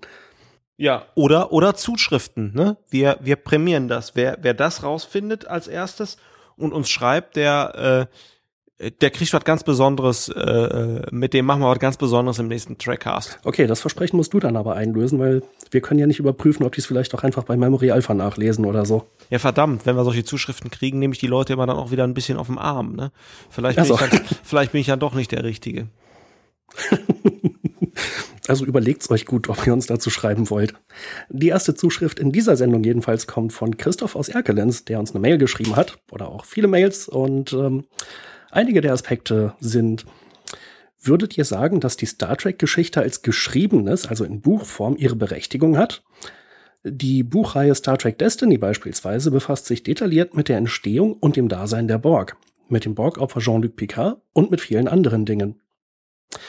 Hm, na, ich denke, im Wesentlichen haben wir das ja schon in dem Büchercast auch besprochen, dass die selbstverständlich ihre Daseinsberechtigung haben und ähm, es ist halt einfach ein anderes Format, in dem man die Geschichten erzählen und auch weitererzählen kann. Äh, des Weiteren schreibt er uns zum Star Trek, äh, zum Film Star Trek 4, den wir ja letztes Mal besprochen hatten, und zum Thema Zeitreisen. Leider habt ihr eine nennenswerte Kleinigkeit, na ich sag's mal diplomatisch, nicht erwähnt. Um möglichst unvorhersehbare Auswirkungen auf die Zukunft oder Gegenwart durch Zeitreisen zu verhindern, gibt es doch im Star Trek-Universum die oberste temporale Direktive, die das Herumforschen in der Zeitlinie untersagt bzw. stark reglementiert. Ja, das hat einen guten Grund, dass wir die nicht erwähnt haben. Die wurde nämlich im ganzen Film gar nicht erwähnt. Und ich glaube, das erste Mal äh, hören wir von ihr bei Voyager oder möglicherweise bei DS9. Aber noch nicht bei TNG und auch noch nicht bei äh, vorher in der Classic-Serie, obwohl es gerade in der Classic-Serie so einige Möglichkeiten und Gelegenheiten dafür gegeben hätte. Oder korrigiert mich, wenn ich mich da täusche. Äh, ne, wir kriegen noch gleich eine andere Zuschrift. Ähm, da wird das auch nochmal angesprochen. Okay. Dann vertagen wir das kurz. Und Christoph schreibt uns noch, äh, wenn ich es richtig verstanden habe, bräuchte Star Trek eurer Meinung nach keine Kinder auf einem Raumschiff. Ich sehe es ein wenig anders. Da die Star Trek-Macher auch die sozialen Strukturen der in der Zukunft lebenden Menschen fortschrittlich darstellen wollten, ist auf jeden Fall das Familienleben ein Thema. Also ich vermute, er bezieht sich damit auf, äh, auf einen Aspekt, den ich, ich glaube, letztes Mal angesprochen hatte. Ähm, ich meinte nicht, dass keine Kinder auf ein Raumschiff wie die Enterprise gehören, denn wenn es da Familien gibt, dann muss es auch Kinder geben. Das ist ja eigentlich recht naheliegend. Ich meinte nur, dass es mir auf den Keks geht, wenn Kinder so im Vordergrund stehen und sich dann ja irgendwie Handlungen darum entwickeln, dass das Kind irgendwas unglaublich Blödes macht. Äh, wie man es ganz oft hat, wenn Kinder in irgendwelchen Serien vorkommen. Also Generell, pauschal, wollte ich jedenfalls nichts dagegen sagen, dass Kinder in Familien auftauchen, wenn diese Familien auf einem Raumschiff unterwegs sind. Die nächste Zuschrift hat Malte.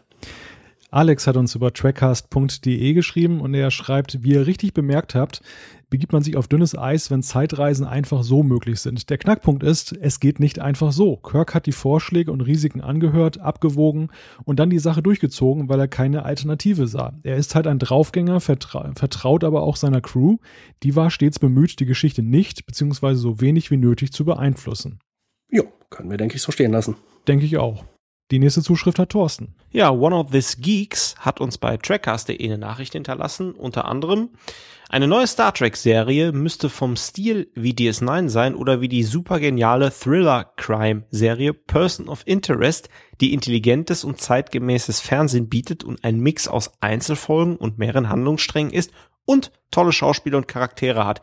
Das ist ja mal wieder das Glück hat mal wieder zugeschlagen. Ich gucke zurzeit auf ähm, Netflix Person of Interest, äh, finde die Serie absolute Klasse, ähm, schau die total gerne, bin gerade am Anfang der zweiten Staffel und äh, ja, wenn Star Trek auch so ähnlich äh, aufgebaut ist, glaube ich, haben wir große Freude dran. Weiter schreibt One of These Geeks, wann ist raus, was nach TNG auf Blu-ray-Disc kommt? Ich hoffe zwar auf DS9, aber irgendwie befürchte ich, sie geben Voyager den Vortritt. Ich hätte aber auch nichts dagegen, wenn das wechselt, so wie bei TNG und Enterprise. Tja, wenn wir das wüssten, ähm, haben wir ja schon mehrfach in der Sendung thematisiert. Ähm, hoffen wir einfach mal, dass äh, überhaupt noch eine Serie jetzt auf Blu-ray kommt. Ähm, mein Gefühl ist da im Moment nicht so ein gutes, aber warten wir es einfach ab. Sonst hören wir uns nochmal das Interview mit Larry Nemeczek an, der felsenfest davon überzeugt war. Weiter macht Jan.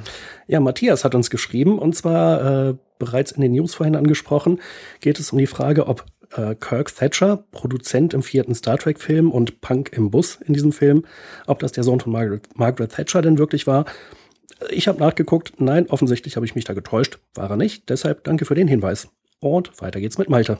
Die nächste Zuschrift ist Beleg dafür, dass der Trackcast manchmal auch seiner Zeit voraus ist. Denn wer aktuell die Neuauflage des Dschungelcamps auf RTL guckt, der sieht den folgenden Gag mit anderen Augen. Und zwar schreibt Marco Huber in Anspielung auf Thorstens Versprecher, glaube ich, in der letzten Folge, Hallo Walter, äh, Malte.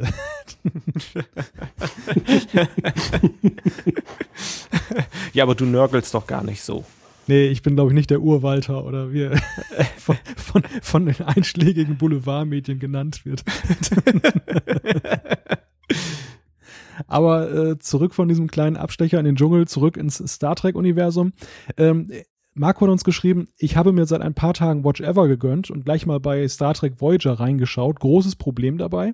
Die Folgen, die im 4 zu 3 Format produziert werden, wurden auf 16 zu 9 gestreckt. Auf dem Tablet oder PC geht das gerade noch, aber wenn man sich das dank appfähigen Fernseher auf Großbild anschaut, dann ist das einfach nur unförmiger Mist.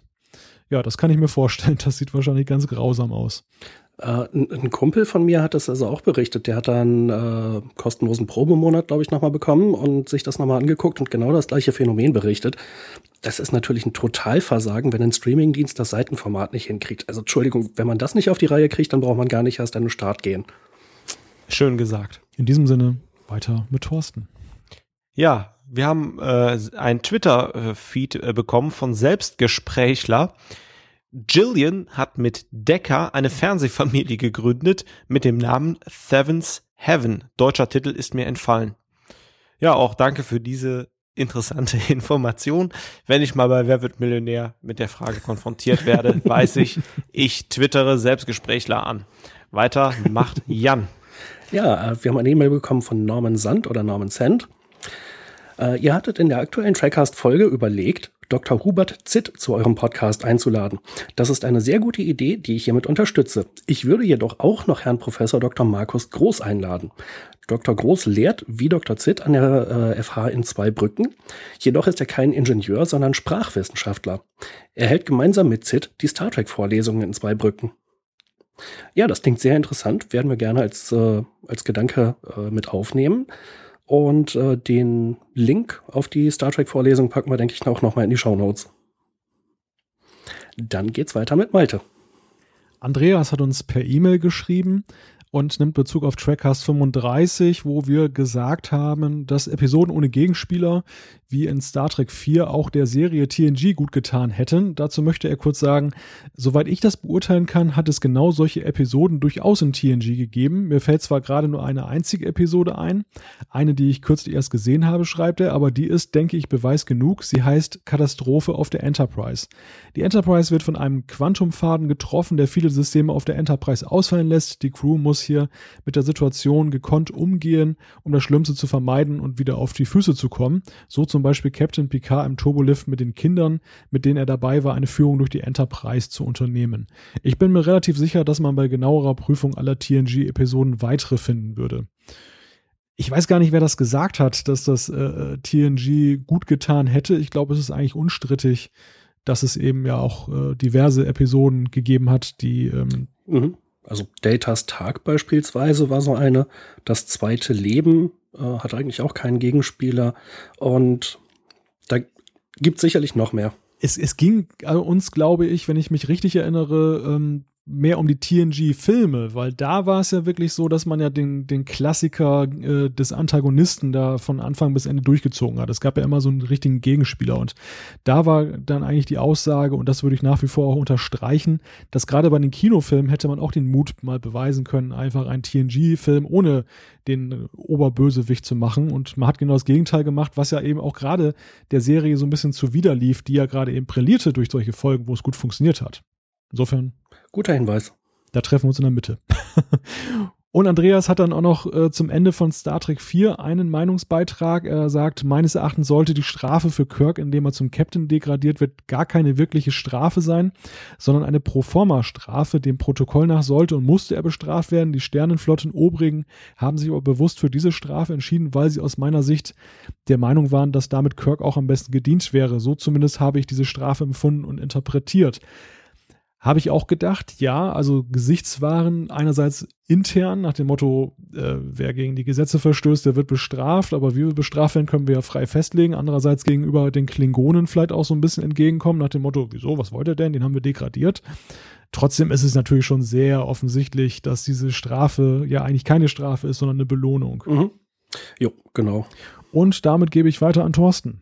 Ja, Tasmanius äh, hat bei trackcast.de geschrieben, Vielen Dank für ein tolles Trackcast-Jahr 2014. Ich wünsche euch und allen Hörern schöne Feiertage und einen guten Rutsch. Ja, herzlichen Dank, Tasmanius. Äh, ich glaube, wir drei sind alle ziemlich gut reingerutscht ins neue Jahr und äh, ja, sagen wir mal so, 2015 wird auch ein tolles Jahr. Weiter macht Jan. Ja, Sternburg hat uns geschrieben, unter anderem äh, off-topic. Habt ihr denn mitbekommen, dass es mittlerweile einen Firefly-Cast gibt? Ihr müsst euch für euren festgeplanten also einen anderen Namen ausdenken. Äh, ja, hatten wir mitbekommen, hatten wir, glaube ich, letztes Mal schon in den Show Notes. Ich habe aber die zahlreichen Anmerkungen zum Anlass genommen, da auch mal reinzuhören. Und äh, unser alter Bekannter, der Hoaxmaster, ist da einer der Moderatoren. Äh, die drei Jungs, die das moderieren, machen das sehr gut. Und ich sag mal, für unseren Firefly Cast gibt's ja noch genügend Namen. Vielleicht den Serenity Cast oder den Brown Coat Cast oder den, wenn eine Ballerina ihr Talent für Kampfkunst einsetzt, dann gibt's mächtig was auf die 12 Cast. ähm, dürfte ich dir ein kurzes nachträgliches Weihnachtsgeschenk machen, Jan? Ich habe mir jetzt das erste Drittel der ersten Staffel von Firefly aufgrund deiner Empfehlungen oh. angeschaut. Oh. Und? ja, geht so, die Serie haut mich jetzt nicht vom Hocker. Das war so klar. Kulturbanause. Direkt ein auf die Zwölf. ja, ich muss sagen, ich gucke es mir auf jeden Fall noch zu Ende an. Sie, die Serie hat ihre Momente. Ähm, oh, oh. Hast du noch Bügelwäsche, Thorsten? also, das ist ja Blasphemie vom Feinsten. Ich habe nämlich auch gerade die erste Hälfte der Serie mal wieder angeguckt und ich bin begeistert. Also, also ich, ich finde ja noch, noch kurz zwei Sätze off-topic, Malte, tut mir leid. Ich finde find ja die Mechanikerin ganz cool, aber interessanter, und jetzt kommt der absolute Nerd- und Geek-Aspekt. Ich habe dann die ähm, Schauspielerin der äh, äh, Companion, dachte ich, woher kennst du die, woher kennst du die? Und sie spielt äh, Brodys Frau in Homeland. Mhm, oh. Genau. Ja, das ist sogar mir mal aufgefallen. ja, die spielt auch in der Neufassung von V die außerirdischen Besucher eine wichtige Rolle. Oh, das habe ich jetzt wieder nicht gesehen. Ähm, aber ich auch nur eine Folge. Ich fand die Serie scheiße. aber ich gucke mir die Serie auf jeden Fall, wenn ich Zeit habe, mal zu Ende an. So, jetzt genug off-topic. Ja, weiter geht's mit Sternburg on Topic. Ähm, und zwar zu welchem Thema eigentlich? Zum äh, vierten Kinofilm, genau. Ich finde nämlich, man wird diesem Film nicht gerecht, wenn man ihn als Teil des Star Trek-Universums behandelt. Das ist er nämlich nur in Bezug auf die Figuren und das grundsätzliche Setting. Wie er schon sagt, er ist eine Komödie. Und zwar nicht irgendeine Komödie, sondern eine 80er-Jahre-Komödie. Ein sehr, ein sehr spezielles Genre, das Star Trek grundsätzlich gerade nicht ist. Ja, also das ist ein interessanter Aspekt dass man den Film vielleicht gar nicht so sehr als Star Trek bezeichnen oder betrachten sollte, aber andererseits, es ist ja ein Star Trek-Film. Naja, weiter geht's mit äh, Sternburg. Ein Aspekt, der aus meiner Sicht oft übersehen wird. Jeder Versuch solcher Ökomoral durch Star Trek ist im Grunde immer kontraproduktiv. Der Versuch, ein ökologisches Bewusstsein zu befördern, dürfte nämlich am wirkmächtigsten sein, wo er an unseren eigenen egoistischen Motiven anknüpft äh, an unsere eigenen. Hm, interessant, also das ist äh, sehr philosophisch. Da hat Sternburg auch noch einiges mehr geschrieben. Die äh, Diskussion kann man auf jeden Fall auf unserer Seite trackcast.de verfolgen. Ähm, ja, ich lasse das einfach mal so stehen. Und sorry, dass wir von deinen ganzen Zuschriften nur so wenig vortragen, aber wir wollen auch heute noch mal zum Ende kommen. Deshalb geht's jetzt weiter mit Malte. Micha hat uns über trackcast.de geschrieben, auch wieder etwas off-topic. Es geht um Eddie Murphy in den 80er Jahren. Äh, er schreibt, ich ginge mal in einen Film namens Angriff ist die beste Verteidigung mit Eddie Murphy. Der wurde groß angekündigt als der neue Eddie Murphy-Film, war aber ein genhaft langweiler Film mit Dudley Moore, mit Eddie in einer Mini-Rolle als Panzerfahrer. Wir hatten damals ja noch kein Internet und wurden nicht vorgewarnt, schreibt er. Das war äh, in äh, Anlehnung an die Diskussion, die wir beim letzten Mal hatten, dass Eddie Murphy ja ursprünglich bei Star Trek 4 mitspielen sollte oder Paramount das gerne gesehen hätte, weil man ihn halt unter Vertrag hatte und dann macht sich das ja gut, wenn man den Film auch so bewerben kann nach dem Motto, oh, Eddie Murphy ist auch mit dabei. Und ähm, ja, Micha liefert hier ein schönes Beispiel dafür, wie das auch für Star Trek 4 hätte ausgehen können. Und ich denke mal, wir und Eddie Murphy können alle froh sein, dass es nicht so gekommen ist. ja. Weiter geht's mit Thorsten. Dennis äh, hat uns geschrieben und hat mal gerade drauf angespielt. Es geht nämlich nochmal um die oberste temporale Direktive. Um noch etwas inhaltlich beizusteuern, schreibt er, ihr sprecht ständig von der obersten Direktive im Zusammenhang mit Zeitreisen. Tatsächlich gibt es auch eine oberste temporale Direktive, welche die Einmischung der Föderation bei Zeitreisen in Vergangenheit und oder Zukunft untersagt. Das wird, soweit ich mich erinnere, in mehreren Folgen der verschiedenen Serien angesprochen. Aktuell fällt ihm aber nur Zeitschiff Relativity ein von Voyager Ende der fünften Staffel.